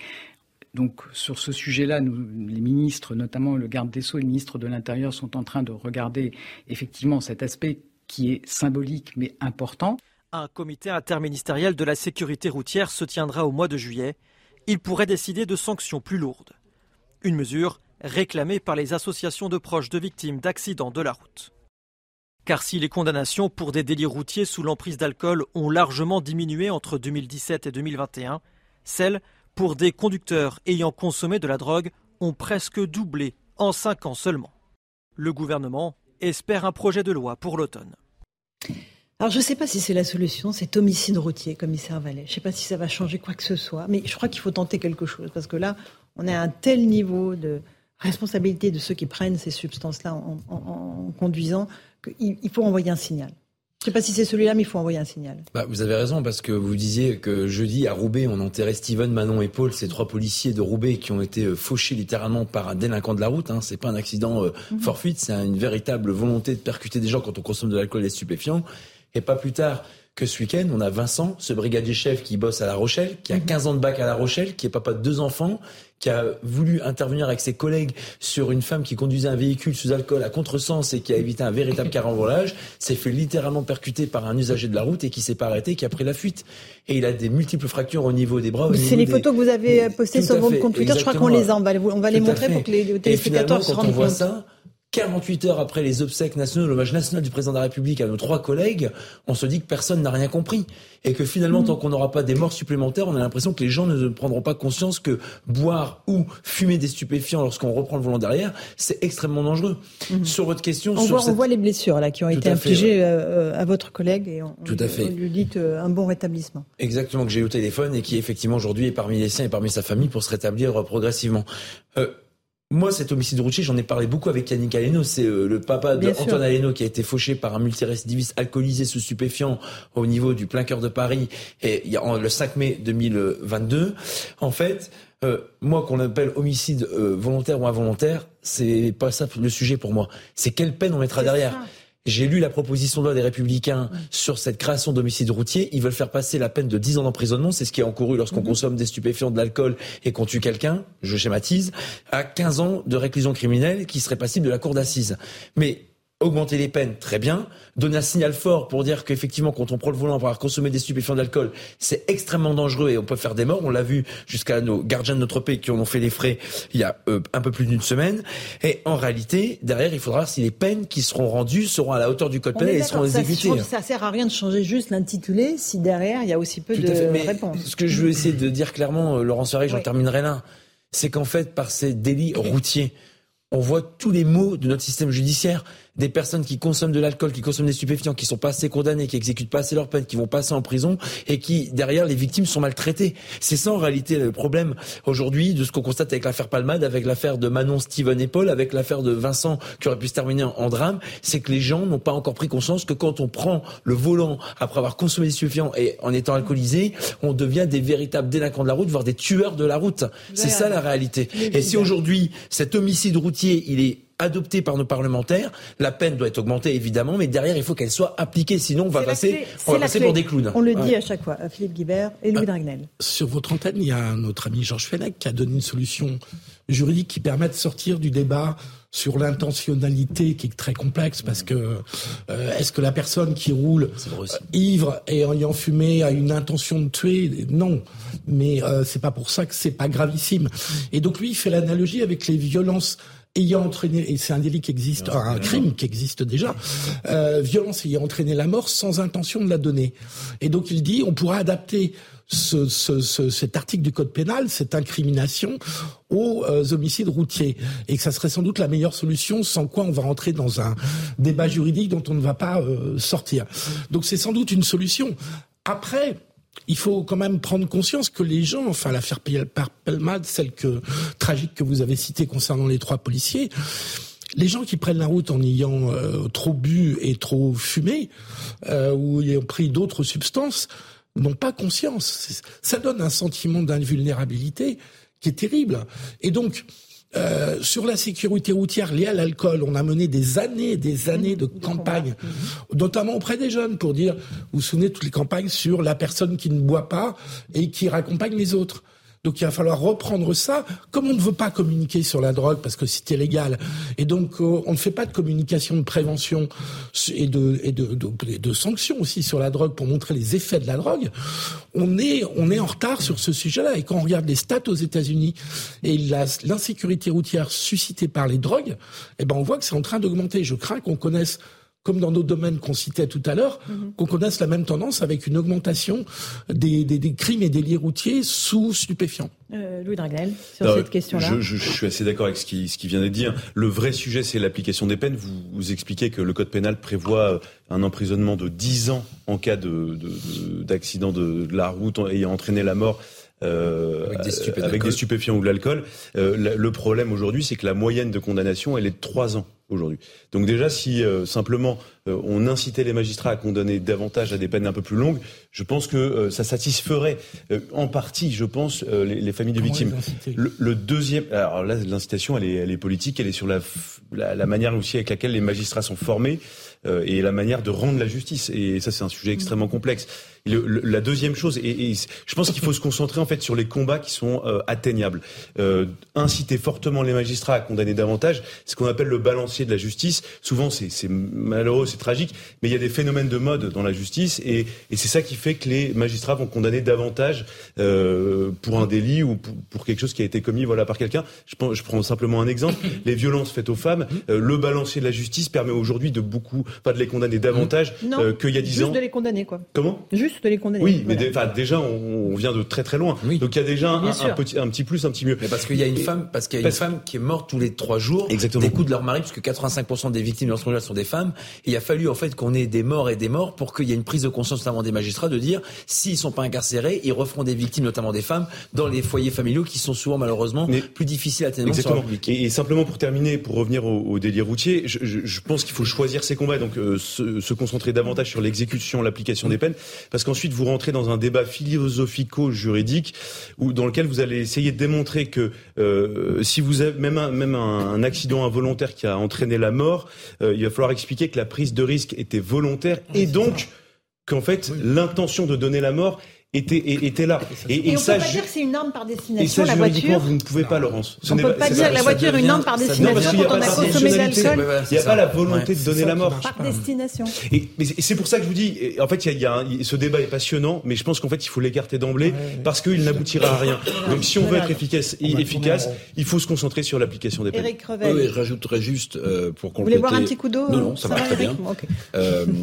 Euh, avant d'être dans l'état de l'alcoolisé euh, sous stupéfiant, mon cher Philippe, et d'avoir euh, cette impression d'être un surhomme euh, qui n'a plus peur de rien et de surpuissance, Là aussi, pour moi, pardonnez-moi, je vais être un peu, mais c'est une nouvelle illustration de la décivilisation. C'est-à-dire qu'avant de prendre de l'alcool ou avant de prendre de la drogue, vous pouvez, si vous êtes un être normal qui pense aux autres, et à soi-même, vous posez la question de savoir dans quel état vous allez être quand vous allez prendre la voiture. Vous voyez Mais là, on est tellement si de non. civilisation parce qu'on avait 10 mais si, 15 000 à 10 000 morts non, mais, les routes. D'accord, d'accord, dans les années 70, mais, attendez, 80, mais, la cause n'était pas seulement l'alcool. Hein. Vous n'aviez pas de ceinture de, de, sécurité à l'arrière historiquement, ni même à l'avant. Ah non, non, moi j'ai connu depuis 75 euh, permis à point, etc. Non, non. Ce que je veux dire simplement, c'est que vous voyez comment on est conditionné dans, dans nos, tous nos raisonnements. C'est-à-dire qu'on se place toujours du côté du comment on va traiter le délinquant qui, euh, qui commet l'irréparable et pas faire appel à l'intelligence du délinquant en disant mais monsieur, avant d'être un surhomme, avant de prendre votre alcool plus vos stupéfiants, est-ce que vous vous êtes jamais posé la question de savoir si vous alliez faire des victimes. Ça, ça échappe maintenant à tout le monde. Moi, je suis d'accord. Je suis d'accord avec vous. Mais on ne pose plus jamais la vous question. L'exemple basique, quand vous, vous, parlez de ça, je suis complètement d'accord avec vous, euh, Philippe, c'est que en fait, pour, par exemple, pour les points sur le permis qui a été mis en place en 92, le permis à points, on nous explique qu'aujourd'hui, si on enlève des points, notamment immédiatement les 12 points sous alcool, la personne après, elle aura plus de permis, elle, va donc conduire sans permis, elle va être interpellée lorsqu'on l'attrape sans permis, elle va aller devant la justice, et finalement, on nous dit que c'est un cercle sans fin qui finalement n'est pas résolvable. Mais vous savez, quand vous avez des cercueils dans une cour de police qui défilent avec une maman qui arrive avec le landau d'un enfant de 11 mois qui est celui qui verra pas son père et notamment un autre collègue qui attendait un enfant et dont le, gamin grandira sans avoir jamais vu son papa, il faut qu'on arrête de se résoudre à ces drames. Et moi, cette ah culture de l'excuse, cette culture, merci, merci de diffuser leurs photos parce que c'est moi, moi, la grande, la, la grande hantise que j'ai, c'est qu'on oublie toutes ces victimes et notamment, enfin, Franchement, 24 et 25 ans, quand vous rentrez gardien de la paix dans la police nationale, tout à l'heure, Philippe, euh, euh, pardon, Eric Revel, vous évoquez qui aujourd'hui a encore le courage et l'héroïsme d'aller chaque jour se coltiner aux délinquants. Mais c'est nos collègues. Et nos collègues, si on les protège pas assez, si on les défend pas assez, si la justice n'est pas assez ferme, vous le disiez tout à l'heure, c'est plus les policiers, les gendarmes et les pompiers et les médecins qui seront attaqués comme cette infirmière euh, au centre hospitalier de Reims. C'est tous ces citoyens qui vont avoir l'impression et le sentiment d'être abandonnés comme à Montpellier, qui vont se faire justice eux-mêmes. Et ce qu'il faut qu'aujourd'hui non, mais je sais bien, Laurence, mais ce que je veux dire aujourd'hui. même aussi parier sur la raison. Tout à fait. Mais ce que je veux dire, juste ce que je veux dire, c'est que on peut pas dire ça. Moi, je je peux plus me résoudre à la culture de l'excuse, au fait qu'on pense qu'aux délinquants. Moi, je vous dis, jeudi, à la cérémonie de nos collègues, il y avait un silence de plomb. J'ai assisté malheureusement à beaucoup de cérémonies d'obsèques de nos collègues depuis trois ans. Je suis d'accord, euh, commissaire. Et aujourd'hui, on ne peut plus à chaque fois dire c'est oublié. Mais on fait pas des que les policiers. Non, mais c'est tout, le monde. Mais, les, policiers en sont la première étape. Chacun, voilà. chacun dans sa famille. En une pièce dans la machine, en ajoutant une pièce dans la machine. Alors pas dans les cas aussi désespérants euh, que la disparition de ces trois jeunes policiers, Mais combien de fois on a vu des juges qui redonnent le permis de conduire après des infractions très lourdes parce que le type ou l'avocat du type dit oui mais il en a besoin pour son métier. oui, très bien, très bien, Jérémy.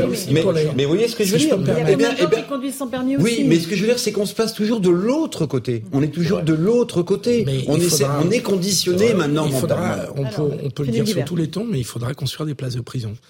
J'aimerais comprendre très bien, oui, centres euh, adaptés, voilà, pour, les courtes peines. Pourquoi depuis 20 ans on n'a pas réussi tout gouvernement confondu hein. Oui, non, non, on parle pas de politique. On l'a déjà dit, euh, Philippe. Non, je crois pas. Sur la construction de places de prison. Je crois pas que ça soit. Mais quelle maire veut une prison dans sa commune aussi? Quelle maire veut une prison dans sa commune?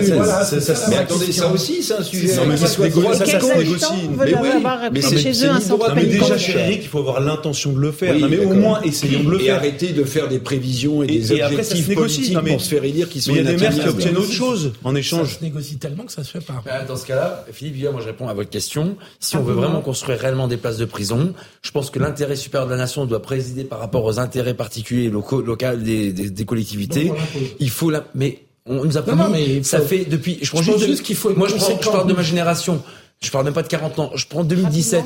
On nous avait promis 15 000 places. Ouais, il y en a 3 747 qui sont sortis aujourd'hui. Je pense pour ça, tout à fait. En bonne partie pour cette raison-là. Allez, si je peux la fin de l'émission. Non, c'est la fin, commissaire. Juste, il y a une cagnotte. Il y a toujours une cagnotte. La cagnotte pour vos collègues de Robert. Manon, Steven et Paul, il y a une cagnotte. On est à 192 000 euros. Que les gens continuent parce que ça sera uniquement pour les familles et ses pupilles de la nation. Vous avez raison, c'est important de parler de la cagnotte, commissaire Vallée. Une petite pause. On se retrouve dans un instant sur CNews et sur Europe 1. Tout de suite. Bonsoir à tous et bonsoir à toutes. Bienvenue dans Punchline ce soir sur CNews et sur Europe 1. La lutte contre les violences faites aux femmes passe-t-elle par la distribution de 5 millions de tracts? Gérald Darmanin lance une vaste campagne de prévention sur la sécurité des femmes dans l'espace public, mais est-ce vraiment la bonne méthode? Visiblement, tout le monde n'est pas convaincu. On se posera aussi la question de euh, l'engrenage de violence dans lequel est entrée notre société. Euh, une violence qui n'a plus de limite, semble-t-il, dans la plupart des pays occidentaux. On verra aussi que la France sombre dans la nostalgie à travers la célébration de ses exploits sportifs passés, comme la victoire de l'OM il y a 30 ans ou celle de Yannick Noah il y a 40 ans. On tentera d'expliquer le succès historique du pèlerinage de Chartres, jamais autant de jeunes réunis en quête de spiritualité. Et enfin, le vrai danger de l'intelligence artificielle. Sommes-nous à un point de bascule faut-il avoir peur de ChatGPT? On va en parler avec le docteur Laurent Alexandre. Voilà pour les grandes lignes de nos débats. Mais tout de suite, c'est le rappel des titres de l'actualité de 18h.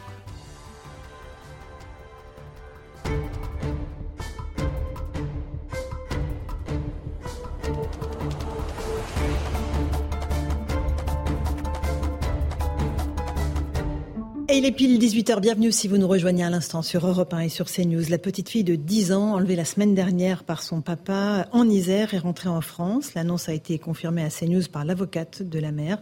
Une trentaine d'heures après son enlèvement, Aya avait été retrouvée vendredi après-midi à une centaine de kilomètres au sud de Copenhague. Comment mettre fin à la pollution plastique? Les négociations sur un futur traité international ont repris aujourd'hui à Paris. Les représentants de 175 nations se retrouvent toute cette semaine au siège de l'UNESCO. Dans une vidéo diffusée en ouverture, Emmanuel Macron a appelé à mettre fin à un modèle insoutenable. Il a mis en garde, je cite, contre une bombe à retardement. 5000 patients appelés à se faire dépister du VIH, de l'hépatite B et de l'hépatite C à Lyon. Ils ont potentiellement été exposés à un risque infectieux pendant leur passage dans un centre dentaire entre mai et décembre 2022. Le cabinet ne respectait pas les règles de stérilisation du matériel. Ils ont tous été contactés par mail au début du mois. Enfin, les franciliens ont voté. Ils disent non à une voie dédiée aux taxis, aux bus et au covoiturage sur le périphérique parisien. Une consultation électronique avait été lancée par la mairie de Paris. Elle a pris fin hier soir. Parmi les automobilistes interrogés, 8 franciliens sur 10 se disent opposés à ce projet. Voilà, 18h01 et 30 secondes. On est sur le plateau de Punchline avec Louis de Ragnel, chef du service politique d'Europe 1. Bonsoir Louis. Bonsoir Laurence. Avec Philippe Guibert, enseignant et consultant. Bonsoir. Bonsoir Laurence. Avec Sabrina Medjeber, essayiste. Bonsoir, chère Sabrina. Le docteur Laurent Alexandre. Bonjour. Bonsoir. Euh, bonsoir. Vous êtes l'auteur de ce livre La guerre des intelligences à l'heure de ChatGPT aux éditions Jean-Claude Lattès. On va en reparler avec vous dans un instant. C'est absolument passionnant. Eric Revel, journaliste et écrivain bonsoir, aussi. Bonsoir, mon cher on va commencer, si vous le voulez bien, par cette campagne euh, de prévention des violences contre les femmes. Alors là, on avait tout essayé, mais pas les tracts. Est-ce que c'est la bonne solution? 5 millions de tracts qui seront distribués partout en France à compter de euh, la fin du mois de mai et jusqu'à la fin de l'été. Explication de Karine Bouteloup. Je vous passe la parole ensuite pour en débattre. C'est un flyer qui sera distribué à partir de demain et tout au long de l'été par les policiers et gendarmes. 5 millions de tracts pour lancer une campagne de prévention sur la sécurité des femmes dans l'espace public. Composé d'un QR code, le flyer redirige vers le site du ministère de l'Intérieur, masécurité.fr. Il permet de signaler les faits et discuter avec les forces de l'ordre 24 heures sur 24. Il explique également les démarches à suivre si l'on est victime ou témoin d'une agression. Les réactions à cette campagne sont mitigées. Certaines femmes estiment que cela reste insuffisant. Mais c'est bien que le gouvernement s'y penche maintenant, mais c'est un peu tardif. Et moi, je crois que les tracts ne feront rien. Qu'ils communiquent, qu'ils fassent des pubs de, voilà, en masse pour que chacun, que ça touche chacun de chacun d'entre nous en fait. Moi, je suis sens très bien quand je voyais dans le euh, la police ou une sécurité ou quelqu'un qui, je me sens beaucoup mieux. Il faut aussi surtout euh, éduquer euh, les. Bah, c'est malheureusement souvent les hommes quand même qui agressent euh, les femmes. Il faut aussi éduquer les jeunes. il faut que tout le monde puisse se mobiliser. En 2020, 220 000 personnes ont été enregistrées comme victimes d'infractions sexistes. Selon le Haut Commissariat à l'égalité, 86% sont des femmes, 16% d'entre elles sont mineures. Sabrina Medjebar, c'est une drôle d'idée, cette histoire de tract. Est-ce que ça peut fonctionner? 5 millions de tracts avec le numéro de téléphone, évidemment, euh, le 17 ou le 112 à appeler en cas d'urgence, puis tout le processus à mettre en place? Alors, c'est toujours bon, évidemment, de communiquer sur ce fléau social qui est euh, le harcèlement que subissent les femmes euh, de façon sporadique sur l'ensemble du territoire français. Systématique, moi je préfère dire. Hein. Et en plus systématique, absolument, absolument, cher Laurence. Euh, il faut également se rappeler qu'on a un dispositif hein, législatif qui concerne la lutte des, contre les violences sexistes euh, et sexuelles faites aux femmes. C'était la loi qu'avait initiée Marlène Schiappa à l'époque, qui date du 3 mars 2018 euh, qui avait d'ailleurs été ostracisée par Éric Dupont-Moretti hein, lui-même, qui, je le rappelle, estime qu'il n'y a pas de, de sentiment d'ensauvagement dans la société, que l'ensauvagement n'est qu'un sentiment, pardon. Et donc, si vous voulez, le dispositif législatif existe, la campagne de communication existe, mais dans les faits, on se rend compte, pardonnez-moi, que les chiffres sont absolument catastrophiques. Mhm. Laurent Nunez, préfet de police de Paris, qui naît, parce que moi je fais le lien également avec l'immigration. Pourquoi je, je parle d'immigration? Parce que lorsque vous faites venir sur votre territoire une population masculine dont la matrice anthropologique est régie par la loi patriarcale qui elle-même est fondée sur l'inégalité et la violence faite euh, contre les femmes. L'antisémitisme, la haine de notre civilisation, évidemment, vous prenez un risque culturel et sécuritaire très grave pour notre pays. C'est à partir de ce postulat que justement je, montre et je, j'interpelle, je, vous mhm. interpelle par rapport aux chiffres qu'avait donné Laurent Nunez dans les transports en commun. 92% des femmes dans les transports sont agressées par des, situations, des étrangers pardon, en situation irrégulière. Il y a des études qui montrent que 100% des femmes ont à peu près subi un harcèlement, c'est-à-dire par un attouchement ou une interpellation mmh. ou une, accolade, une accolade ou un exhibitionnisme dans les transports en commun. Il y a eu une campagne TikTok avec le hashtag, avec un hashtag qui a fait plus de 4 millions 8 de vues.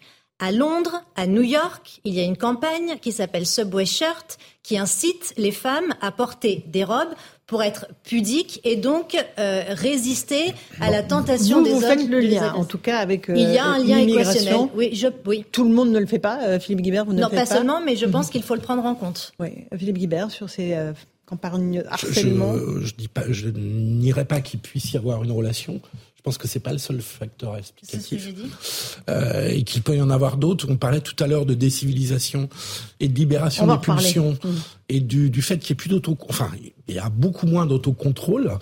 Euh, on parlait du rapport à la sexualité des jeunes hommes euh, lié à la diffusion euh, de masse, si j'ose dire, du porno.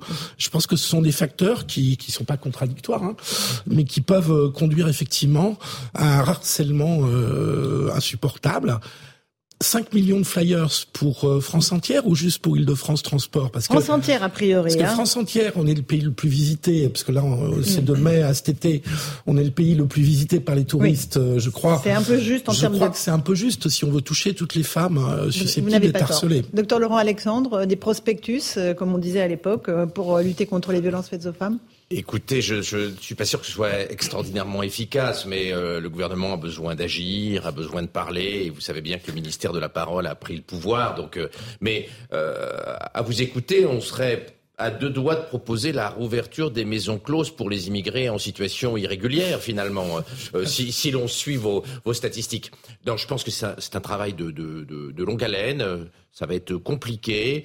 On va pas changer les habitudes euh, liées au patriarcat en cinq minutes, qui ont été très très bien explicitées tout à l'heure. Donc, il faut prendre acte du fait qu'une immigration de masse culturellement extrêmement différente du comportement relativement égalitariste entre les hommes et les femmes qui est arrivé depuis euh, l'après-guerre se traduit par des tensions euh, sociales importantes et qu'on aurait dû euh, anticiper. On, on, a bien vu qu'on ne change pas la culture en cinq minutes et donc une culture patriarcale ne devient pas une culture d'égalité homme-femme en cinq minutes. Louis Dragnel, Europe Moi, je trouve que ce que dit Sabrina Medjeber est, est, vraiment intéressant parce que effectivement, ce qui est vrai, c'est qu'il y a une surreprésentation des étrangers dans la délinquance en France et donc ils sont aussi mécaniquement surreprésentés dans les violences faites aux femmes.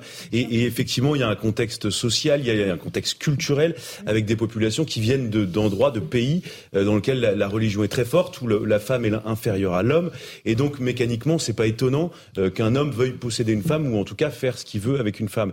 Et, c'est pour ça que je, trouve, en, tout cas pour l'instant, il n'y a pas assez de documentation, pas assez de statistiques, mais je, mets en fait ce qui vient d'être dit en opposition avec, euh, je pense, une jeunesse de France aujourd'hui qui est très éveillée à ces questions-là. Et, et, je sais pas, moi quand je vois ça, je me, je, dans nos environnements, on voit pas, on voit plus ça autour de nous. On voit beaucoup moins ça ah autour de nous. Ah bah des gens qui pas beaucoup le métro et ah bah, transport en commun, oui. Mais, alors, avec, hein. mais avec des gens souvent qui sont issus de l'immigration, ça oui, euh, cher Laurence. Ah, et, pas forcément. Mais si, mais si, mais systématiquement. Vraiment, alors Eric, je si vous entendez. Non, je dis pas que c'est pas. Non, mais je pense qu'il y a une surreprésentation avec des gens qui sont à côté de la société. Si on fait passer le message qu'il n'y a que l'immigration qui est responsable, je crois que c'est pas la réalité. J'ai pas dit ça. Évidemment, d'accord. Absolument. Mais c'est un phénomène aggravant, quoi. Il ne faut pas non plus l'escamoter dans la réflexion anthropologique qui concerne les violences faites aux femmes. Non, non. C'est une bonne chose, comme l'a fait le président de la République de lancer dans le débat public le mot décivilisation, mmh. mais quand vous appartenez à une civilisation, vous partagez avec ceux qui en font partie des valeurs, des repères, souvent une histoire.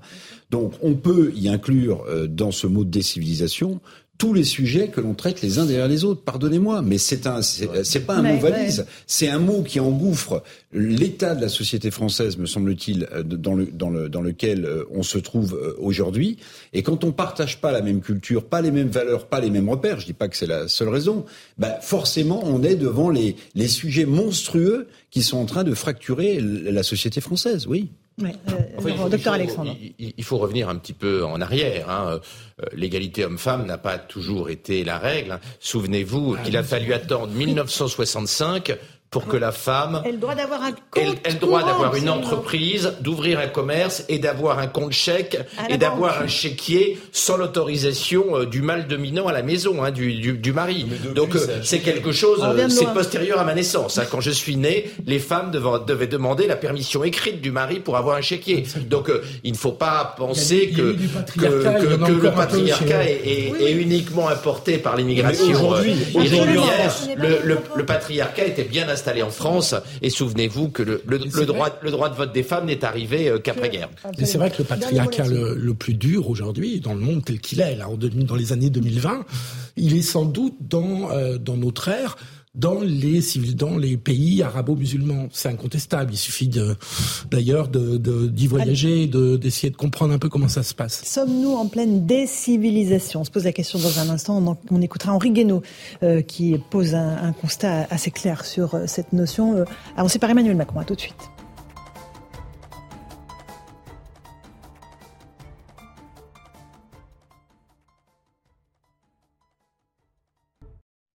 18h15, on se retrouve euh, en direct dans Punchline sur CNews et sur Europe 1. Décivilisation, le mot a été lâché par Emmanuel Macron il y a quelques jours en Conseil des ministres. Il lui avait été soufflé dans l'oreille, on l'a appris, Louis de Ragnel, à la faveur d'un papier dans Le Monde par des sociologues qu'il avait rencontrés à déjeuner, notamment l'excellent Jérôme Fourquet de, de l'IFOP.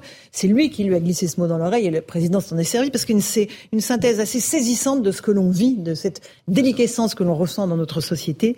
Euh, Henri Guénaud, ancien conseiller de Nicolas Sarkozy, partage cet avis. La violence est selon lui ancrée dans notre société. Écoutez-le le, signe même de cette décivilisation, le signe même de cette montée euh, de, la, de la violence dans, dans, dans, les, dans nos sociétés, euh, il est dans la montée de la violence physique.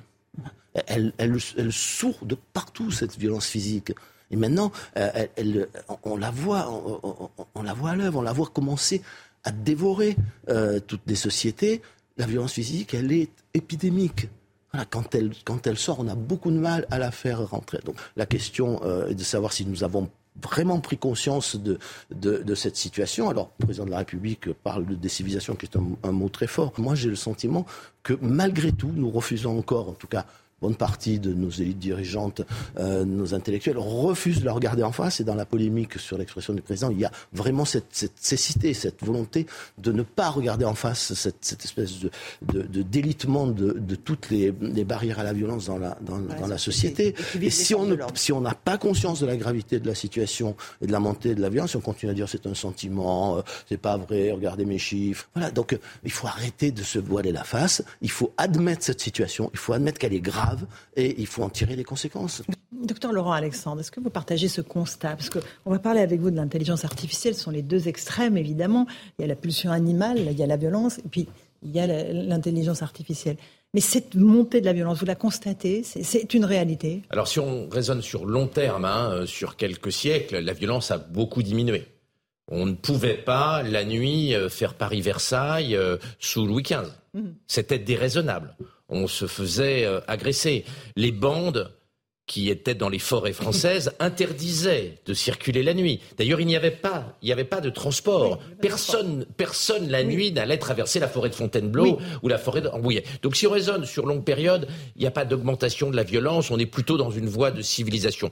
Je crois que, et, et on le voit bien chez Henri Guénaud, euh, sur la décivilisation, la crainte, en fait, c'est pas la montée de la violence, c'est le métissage culturel qui est à l'œuvre.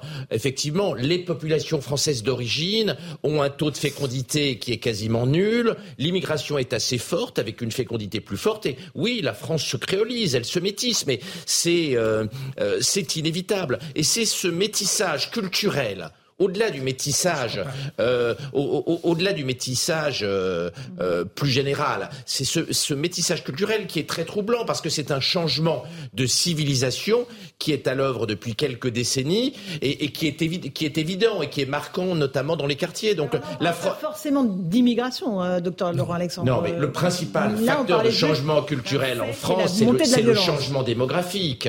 la France a l'impression de changer et, et elle craint ce changement parce que le métissage culturel, il est extraordinairement rapide. La il France, est de violence intrinsèquement. la France aura changé de religion principale.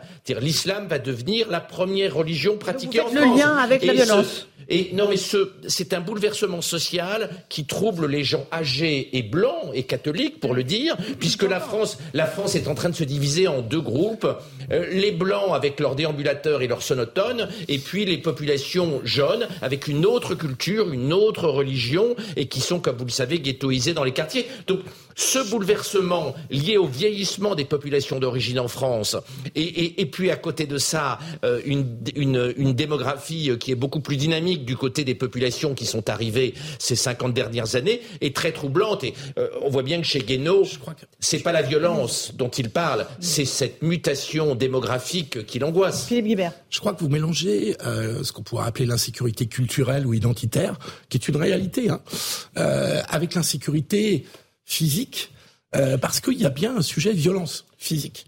Euh, parce que vous avez raison, sur deux siècles, euh, il y a une diminution de la violence, mais justement, on était arrivé à une sorte de minimum historique dans les années 70-80, et on vit depuis une vingtaine d'années une violence au quotidien, un dérèglement de la civilité. Parce que la décivilisation, c'est une dégradation des mœurs et de la civilité du quotidien. C'est pas simplement le nombre d'homicides. Et donc il y a ce, ce, dérèglement des mœurs, euh, l'exemple qu'on cite toujours, c'est le, type ou la dame d'ailleurs qui rentre dans un wagon de, de, de, train et qui parle très très fort dans son smartphone parce qu'il n'en a absolument rien à faire du fait qu'il y ait 30 personnes qui écoutent sa conversation et que ça dérange. Et donc, ce, dérèglement des mœurs, de la civilité, on parlait du harcèlement des femmes tout à l'heure, c'est une réalité qui est pas exactement, qui ne se confond pas avec l'insécurité culturelle dont vous parlez, qui existe aussi, qui est sensible pour une partie de la population, comme vous le disiez. Donc, il y a bien un sujet de, de civilité et de violence qu'il faut traiter, même si ça ne se traduit pas par une remontée des homicides. Euh, Alors, Sabrina Medjeber, j'aimerais vous entendre Effectivement, c'est vrai, absolument. Ça se marque par notamment les incivilités que l'on observe partout dans la société, dans n'importe quel point de la société. C'est une réalité d'ailleurs. Nous sommes parmi les pays les plus incivils euh, selon euh, le classement de l'OCDE de l'année dernière. Ça, il faut le préciser. Maintenant, il est aussi intéressant d'avoir une approche euh, sociologique de ce phénomène de décivilisation. On sait que c'est Norbert Elias qui l'avait consacré dans, son, dans son ouvrage absolument Processus de civilisation à l'aube de la montée du nationalisme allemand, où il, il, indique clairement dans son ouvrage et de même dans, dans, dans ses écrits que euh, la civilisation, en tout cas le processus de civilisation, c'est la construction d'un État moderne et l'interdépendance entre les groupes sociaux. Ce que euh, Michel Maffezoli appelle le bloc élitaire et le bloc populaire s'entend également. Pourquoi je parle de ça? Parce que lorsque ça s'inscrit dans une puissance populaire, il y a accord entre les individus, accord entre les groupes. À partir du moment où il y a un déphasage entre le pouvoir institué, c'est-à-dire l'institutionnel, nos élites représentatives, et nos, les institutions, c'est-à-dire le peuple, évidemment, là, on est dans la cristallisation du déni de l'autorité institutionnelle et ça se manifeste par, ce qu'on a vu avec le maire de Saint-Brévin, les attaques envers les élus, où effectivement là, on est plutôt dans le logos, on est plutôt dans la raison, comme disait euh, Montaigne ou, Kant, justement, la violence politique s'explique par l'abdication de la raison. Et si on, analyse également ces comportements qui sont des comportements de criminalité ou des comportements crapuleux en général, on peut également préciser que l'approche psychanalytique est également à prendre en compte. Parce que justement Norbert Elias quand il parle de la sociabilité ou de la, la, la sociologie pardon politique de, de, la vie en démocratie, il parle d'un mécanisme qui est très intéressant qui est le mécanisme de l'autocontrainte, c'est-à-dire de la régulation de la manifestation de nos pulsions. Et ça c'est une donnée psychanalytique que je pense que je pense que les gouvernements doivent prendre en compte certainement absolument. Je vais juste dire à monsieur Alexandre euh, dont j'aime la provocation et le sens du, du propos que voyez, je n'ai ni un sonotone ni un déambulatoire. Vous voyez, enfin, vous voyez, je suis encore. Jusqu'à présent. Je suis encore. Enfin, moi, ça va bientôt arriver. Non, mais attendez, non, mais vous l'avez pas encore. Mais ça va arriver. La façon dont vous catégorisez les Français qui, euh, qui pour des raisons personnelles, historiques, familiales, s'opposeraient à ce que vous appelez un, un mouvement euh, euh maintenant euh, serein, tranquille de ce multiculturalisme et, ce, et de ce changement euh, pour la société française, je peux vous dire que c'est pas si simple que ça. Ah, c'est pas ce que j'ai dit. J'ai pas, pas opposé. mais si, si, j'ai constaté deux, deux, deux, dynamiques démographiques. Vous dites qu'il y a les jeunes intelligents qui comprennent le mouvement de l'évolution de la société, et parfois, même si j'ai pas de sonotone ou déambulatoire, je me pose la question. Je me dis, mais est-ce que j'appartiens pas déjà à une génération qui devient une génération de vieux cons et qui ne comprend pas le mouvement Mais pardonnez-moi, il y a plein de gens qui n'ont ni sonotone, des vieux cons, mais on est des vieux, sûr. ni déambulatoire, ni déambulateur, qui qui considèrent que, bah, écoutez ça nous pose quand même un problème de voir cette évolution de la société française. Oui. non, mais écoutez, Je, je, ne balayez pas ça d'un revers de main en disant ah, il y a je ceux qui pas du tout, mais je regardais. Les autres vous voyez, chez les Zémouriens, et pourtant les Zémouriens, l'identité, ça les intéresse. Oui. Ils font très peu de gamins. Les Zémouriens, ils font, ils, font, ben, quand, quand, vous regardez, ils font pas, ils font, ils font, ils font, pas, ils font pas beaucoup de gamins. Donc en réalité, en, réalité, mais on, voit bien l'effondrement démographique en France. Vous savez bien, vous savez bien ce que sont les chiffres. Comme dans beaucoup de pays, on a un effondrement de la population locale par rapport euh, à la dynamique des populations immigrées. Et on voit ça même chez les nationalistes. Les gens font pas de gosses. C'est un phénomène qui n'est pas spécifique à la France, qui est général et qui se traduit. L'étude avec le qui se traduit, qui existe le vote. Non, mais je, je suis sûr qu'il y a des choses qui existent. Mais, non, mais je dis, même, chez, je même chez les Émouriens, on, même chez les Émouriens, on, ne fait pas beaucoup d'enfants aujourd'hui. Donc effectivement, il y a, il y a une dynamique, il y a une dynamique démographique qui est troublante pour les gens de mon âge. Moi, là où, il y a, enfin, moi, là où je rejoins Eric Revel, c'est que vous semblez acter ça comme si, euh, voilà, bon, il faut juste l'admettre et puis. Euh, c'est une réalité démographique. Oui, mais après il y a des choses. On est l'être humain et les sociétés parfois essayent de de, de, transformer la trajectoire de la balle, essaye d'agir, essaye de, d'impacter euh, le cours des choses. Le, premier, premier élément sur la démographie, je suis d'accord avec vous. Euh, et, le, le, phénomène le plus visible et le plus important des 30 dernières années, effectivement, c'est l'arrivée de l'immigration avec une population qui a beaucoup plus d'enfants euh, que les Français euh, d'origine qui sont là depuis la nuit des temps. Le, le, le deuxième quand même phénomène qu'on observe, il y en a pas beaucoup hein, qui sont là depuis la nuit des temps. non, mais qui sont là depuis, vous avez, compris, depuis depuis plusieurs générations. Et le et le deuxième phénomène qu'on observe quand même dans la société française aussi, c'est la montée poussée à l'extrême, je trouve, de l'individualisme. Et, et c'est là-dedans que s'inscrit le concept de décivilisation, pardon, pour les populations qui ne sont pas issues de l'immigration et pour il y a effectivement un énorme chantier avec des gens euh, qui ont la peur du grand déclassement, qui ont peur euh, de, de voir toute la désindustrialisation du pays, qui ont l'impression que c'était mieux avant, qui ont l'impression qu'on ne les protège plus, euh, qui ont tenté plein de, de solutions politiques tout au long de leur vie, qui ont cru les promesses que leur faisaient les politiques, qui sont du coup complètement désabusés. Et c'est la raison pour laquelle je pense que c'est très bien de faire le diagnostic que fait Emmanuel Macron. Mais de l'autre côté aussi, il y a une remise en question à faire du côté de la classe politique. Euh, parce que euh, les politiques ont, ont, vendu une partie de rêve euh, qui a conduit les Français à voter pour eux et qui s'est transformé en fait du rêve mmh. au cauchemar. D'accord. Philippe Guibert, un dernier mot. Non, juste un mot. Vous disiez l'islam va devenir la première religion française. Pratiquer, pratiquer. pratiquer. Non, oui, non, non, pratiquer régulièrement. Non, mais globalement, il n'y a plus que dans la dernière enquête population de l'INSEE, donc sur un gros échantillon, 25% de catholiques, 11% de musulmans, ça augmente, mais pas de façon... Euh, et 9% de chrétiens évangéliques. Et ça, c'est la vraie nouveauté. parce que dynamique aussi. Il y a une très très forte dynamique. Alors comme ils ne sont pas visibles pardon, excusez-moi, les femmes ne sont pas voilées dans, la, dans le protestantisme évangélique. On ne le voit pas venir et en général c'est en banlieue, donc on n'y vit pas euh, pour ceux qui euh, vivent dans les centres-villes.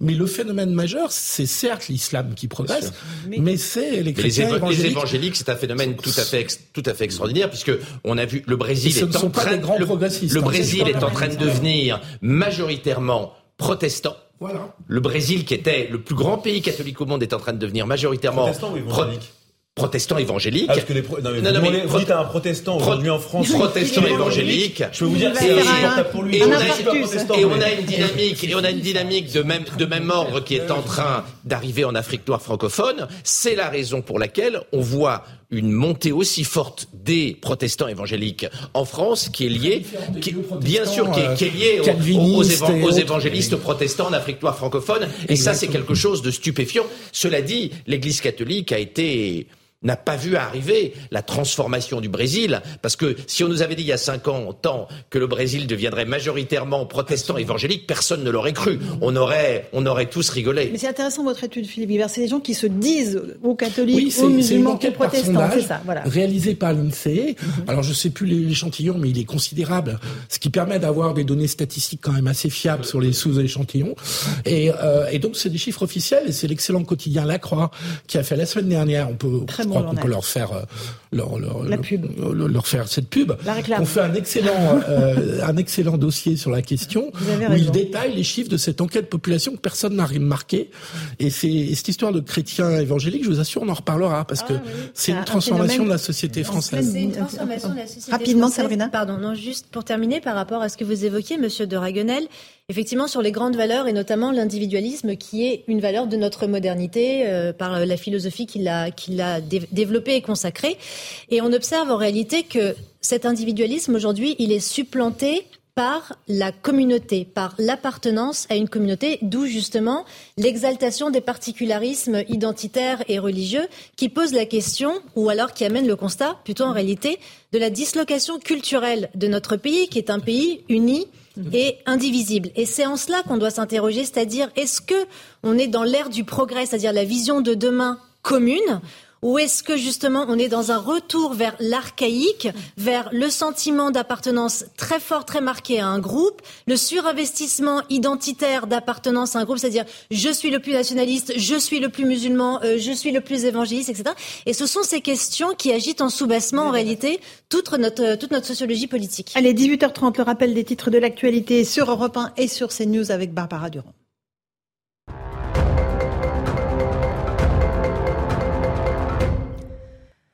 Ajaccio, en Corse, les habitants sont révoltés et pour cause, la statue de Notre-Dame de Lavazina installée sur le front de mer a été décapitée. Vous le voyez sur ces images, un énième acte de vandalisme perpétré sur des symboles religieux en seulement quelques mois sur l'île de Beauté. À Dreux, l'homme soupçonné d'avoir tué son ex-femme et leurs deux enfants va être présenté à un magistrat du parquet de Chartres. Selon le magistrat, une information judiciaire va être ouverte des chefs d'homicide volontaire aggravé de la femme et de ses deux enfants. Les trois corps sans vie avaient été retrouvés dans leur pavillon jeudi dernier. Enfin, en prévision d'un été intense, l'Union européenne annonce avoir doublé les capacités de sa flotte de lutte contre les incendies. Avec 28 appareils au total, il s'agit de 10 Canadair, 14 avions amphibies légers et 4 hélicoptères. Merci beaucoup Barbara Durand. On se retrouve dans un instant sur Europe 1 et sur CNews. On va parler avec Louis Dragnel du pèlerinage de Chartres. Ah, vous êtes bien. Vraiment, heureusement que vous êtes là, Louis. Eric Revel, la nostalgie des grands événements sportifs avec vous. L'OM, euh, Yannick Noah. Oui, mais je vous dirais, c'était mieux avant. ça dit de la société, comme Exactement. Vous dites. Et avec vous, docteur Alexandre, la guerre des intelligences alors de chat GPT, bien entendu. À tout de suite dans Punchline. 18h36 en direct sur CNews et sur Europe 1. Louis de Ragnel, vous avez choisi de nous parler du pèlerinage de Chartres. 16 000 personnes ont marché pendant tout ce week-end jusqu'à Chartres à l'occasion du pèlerinage catholique organisé tous les ans au moment de la Pentecôte. C'est un record quasiment hein, de, fréquentation. Pourquoi est-ce que vous avez voulu nous en parler ce soir, Louis? Eh ben, C'est un record absolu. On venait de se dire qu'il y avait une forme de, de, disparition du fait religieux, disparition des valeurs, et pourtant record absolu à tel point que l'organisation Notre-Dame de Chrétienté, donc qui organise le pèlerinage chaque année au moment du week-end de Pentecôte, a dû clore les inscriptions le 19 mai. Donc c'est la première fois que ça leur est arrivé parce qu'ils disaient tout simplement en termes de logistique et d'organisation, on peut pas faire plus. Et ce que je trouve intéressant quand on écoute les témoignages euh, des participants, déjà il y a une moyenne d'âge de 25 ans. Donc euh, globalement, c'est la, la, jeunesse catholique de demain, en tout cas une partie d'entre elles, euh, d'aujourd'hui et de demain, elle, est, elle, elle accepte d'aller marcher quand même près de 100 km. Enfin, c'est pas rien, ça se fait pas comme ça. Ça, vous les feriez vous Et je les ai déjà fait, surtout. Ce week-end non, puisque je suis ici. et donc là, et d'ailleurs la, la, messe avait lieu, la messe finale avait lieu cet après, en début d'après-midi. En latin de tourner au public. Exactement, parce que c'est le, ils sont attachés au, au rite extraordinaire.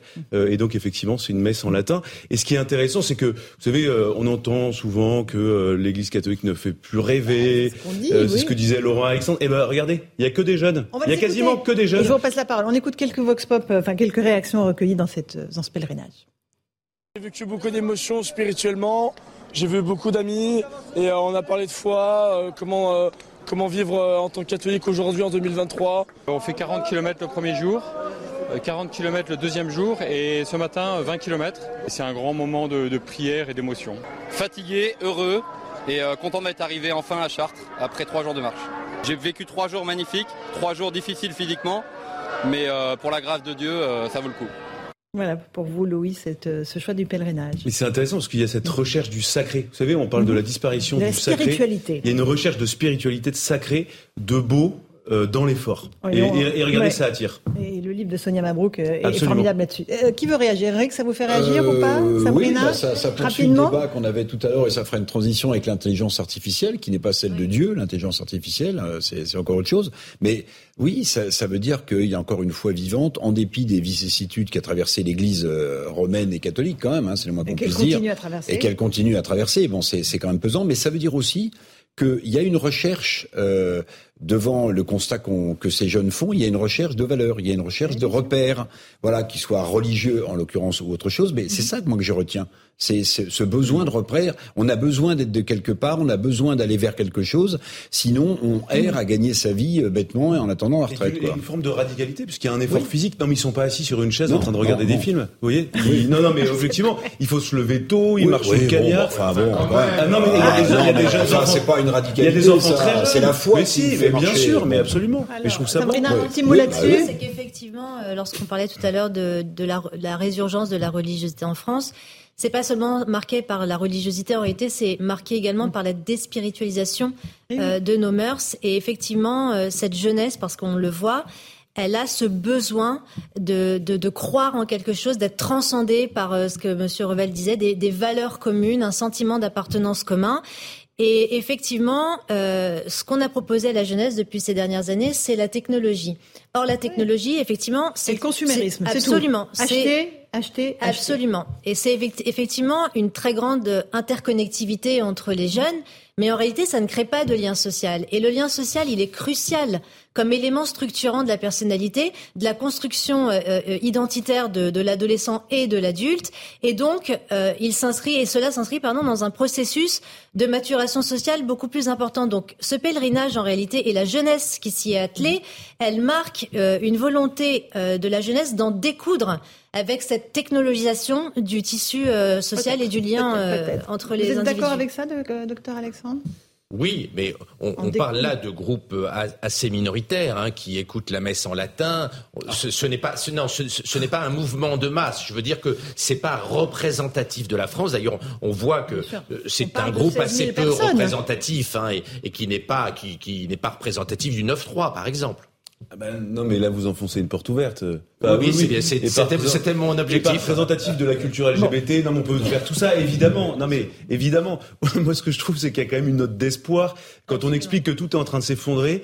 Et l'espoir, c'est c'est pas des, des personnes âgées. Euh, vous parliez du, du mal blanc déambulateur sans dents. Eh bien non. Là, ce sont des jeunes de 20. des sans dents. C'est François Hollande qui parlait des sans dents. Moi, je parlais des sonotones. Voilà, des sonotones. Ben, là, il n'y a pas de sonotones, il n'y a pas de déambulateur. Eh bien, c'est des jeunes avec leurs jambes qui marchent. Avant de parler de l'intelligence artificielle, moi, Eric, j'ai été vraiment séduite par ce que vous voulez euh, évoquer avec nous. Ah ouais, les grands événements. Vous dites la France. Oui, oui. On a une façon d'auto-célébrer nos grands événements sportifs glorieux. Et on, on s'en sort pas en fait. Alors, on a fait télé. Alors, vous voulez rajouter un parce que l'intelligence artificielle me terrifie comme beaucoup.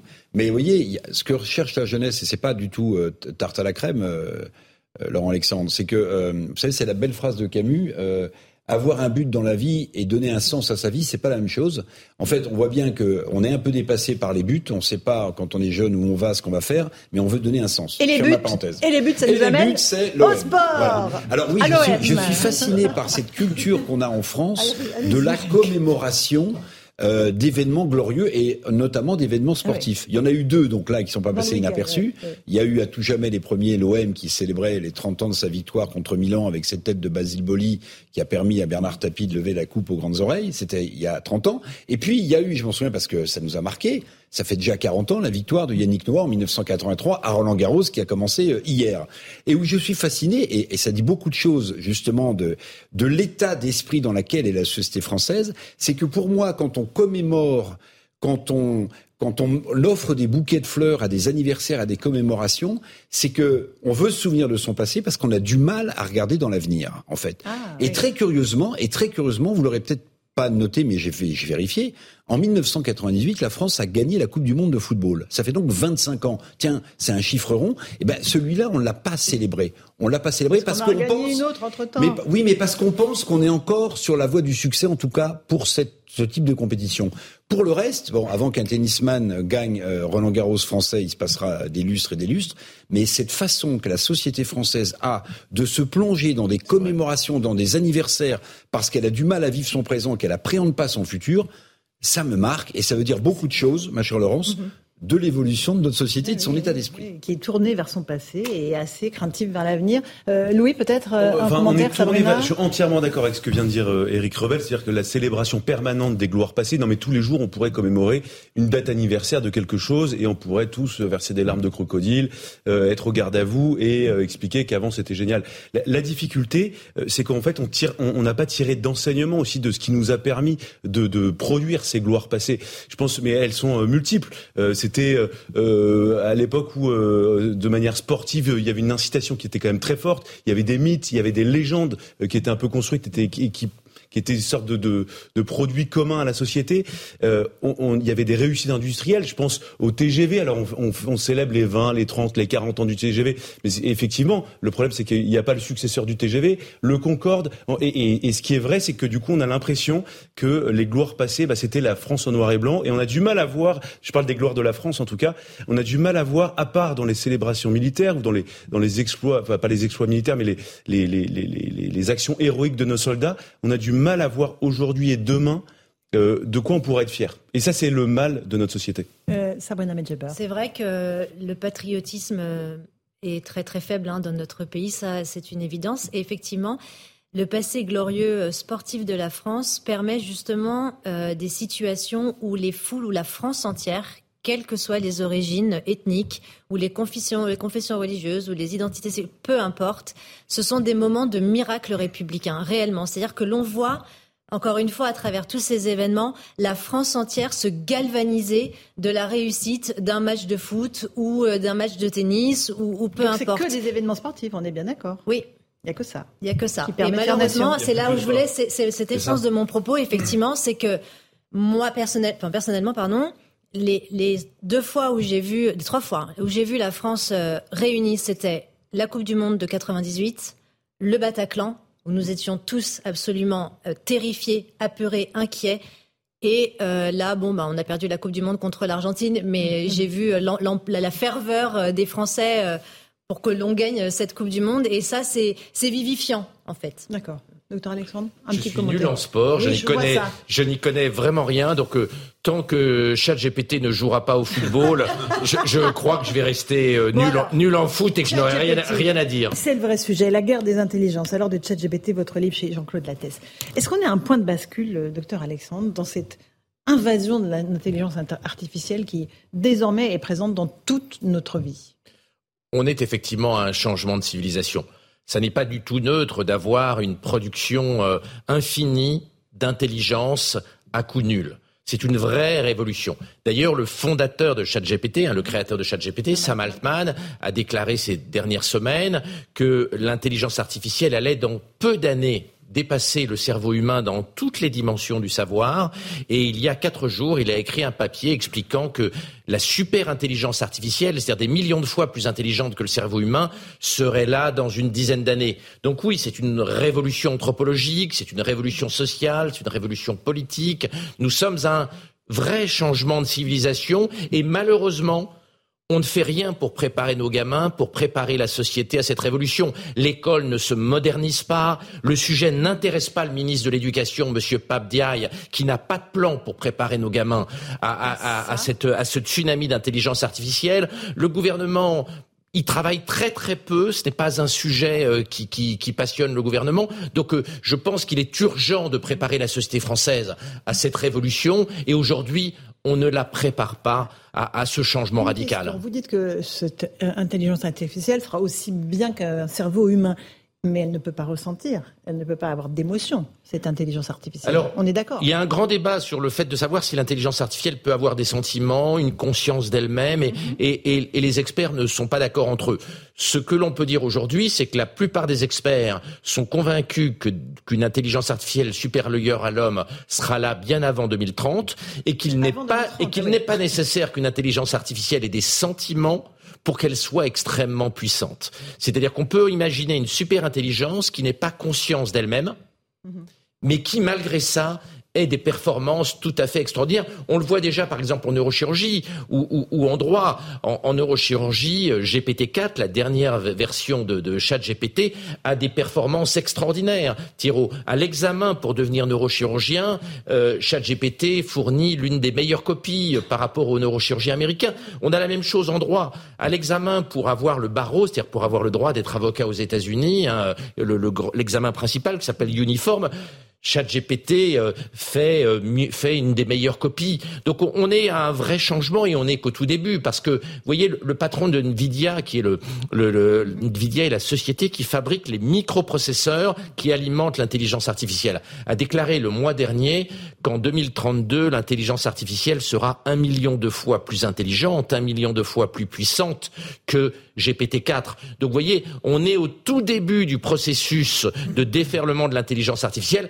Il est fondamental de nous préparer à utiliser cette intelligence artificielle de manière à ce que nos enfants soient complémentaires de l'intelligence artificielle et non pas laminés par l'intelligence artificielle. C'est un, vrai changement d'organisation euh, politique et sociale. Et il y a une urgence parce que il serait dramatique qu'il n'y ait que les enfants de l'élite qui sachent bien utiliser GPT-4 et que les enfants des milieux populaires soient écrabouillés par l'intelligence artificielle parce qu'on ne les y aurait pas préparés. J'ai encore une question avant de passer la parole à mes petits camarades. Euh, Elon Musk a dit que face au progrès de ChatGPT, la seule solution, ce serait l'implantation dans nos cerveaux de prothèses électroniques.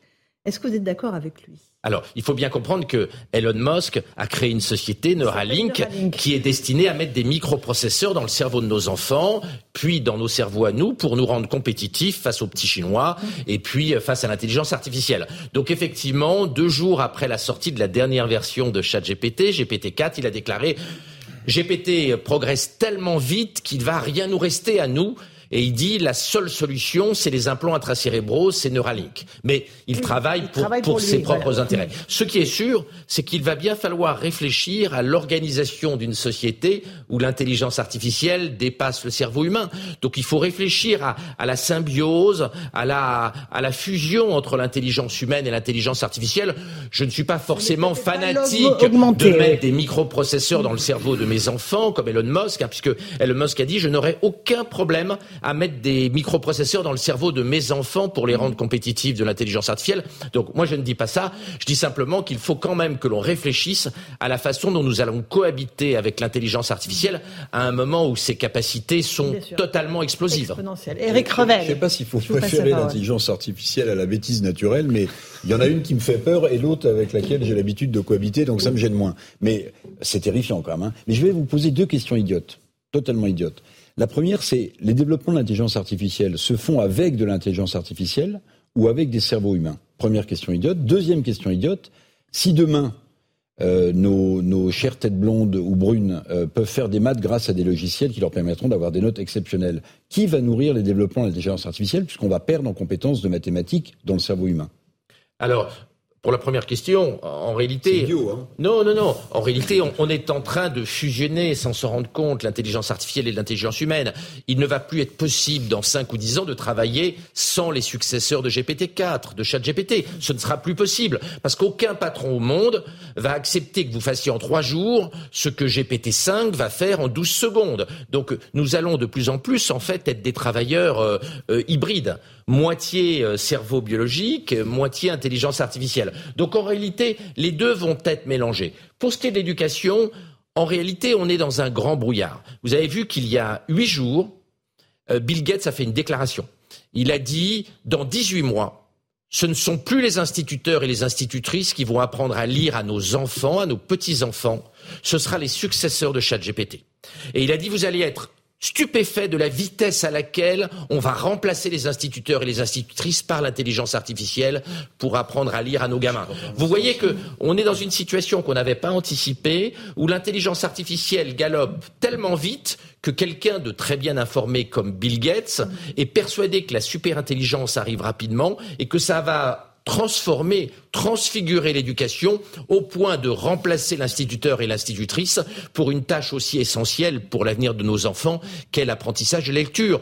Donc on, est effectivement avec une, face à une révolution qui est multifacette, qui a des conséquences pour le monde du travail, pour l'école, pour même la philosophie, euh, la vision que nous avons de notre futur, ce futur galope, nous ne sommes pas, de mon point de vue, suffisamment préparés et je souhaiterais vraiment que le gouvernement annonce qu'à la rentrée 2023 ou au pire à la rentrée 2024, on commence à former nos enfants à bien utiliser GPT-4, ce qu'on appelle le prompting, c'est-à-dire à bien poser les questions à GPT-4 de manière à éviter une société à deux vitesses, comme Harari euh, l'avait évoqué il y a quelques années, des, des dieux qui maîtrisent bien la intelligence artificielle et puis des inutiles qui ne comprennent pas ce monde, ce qui serait un cauchemar politique absolument épouvantable. Il faut que à l'école, on apprenne à nos enfants à bien utiliser ChatGPT, euh, à bien prompter. C'est à ce prix-là que nous éviterons d'avoir une société à deux vitesses entre des gens euh, qui auront beaucoup de pouvoir parce qu'ils sauront se servir de cet outil-là et les autres. Toute petite question, il ne reste pas longtemps. J'ai une question. En fait, on voit bien. En fait, la question, c'est plutôt la maîtrise de l'homme euh, par l'homme, pardon, de l'outil de l'intelligence artificielle. Mais en fait, il va falloir établir une nomenclature même philosophique et morale. Euh, moi, j'ai l'impression qu'il y, a quand même des choses sur lesquelles il faudra que la les sociétés mondiales euh, se mettent d'accord en fait pour expliquer ça, on le veut, ça on prend. Mais il y a des choses qu'on ne peut pas prendre euh, parce qu'il y a un risque pour l'homme. Il y en avait un qui était pointé par Eric Revel.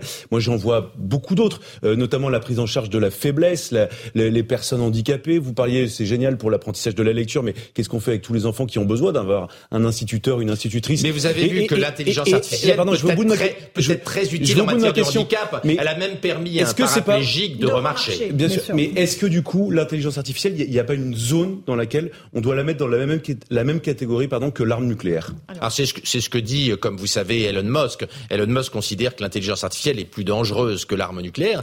C'est pour ça que je pense que le débat, le débat politique, le débat médiatique autour de ces technologies est, est absolument essentiel et doit commencer aujourd'hui parce que nous n'allons pas trouver des solutions à ces enjeux de changement civilisationnel en cinq minutes. Il faut qu'il y ait un débat politique sur les côtés positifs et sur les inquiétudes que génère l'intelligence artificielle, parce qu'effectivement, se trouver dans quelques années face à une intelligence artificielle supérieure à nos cerveaux biologiques, c'est bouleversant et la société n'est pas préparée, la société n'est pas prête. Il va bien falloir que nous préparions euh, nos, nos, nos, enfants à, à, ce nouveau monde. Que la guerre des intelligences à l'heure de chat GPT chez Jean-Claude Lattès. Merci beaucoup, docteur Alexandre, Eric Revel, Sabrina Medjeber et euh, Louis Drenel. Je sais que vous auriez voulu intervenir, mais on n'a plus le temps.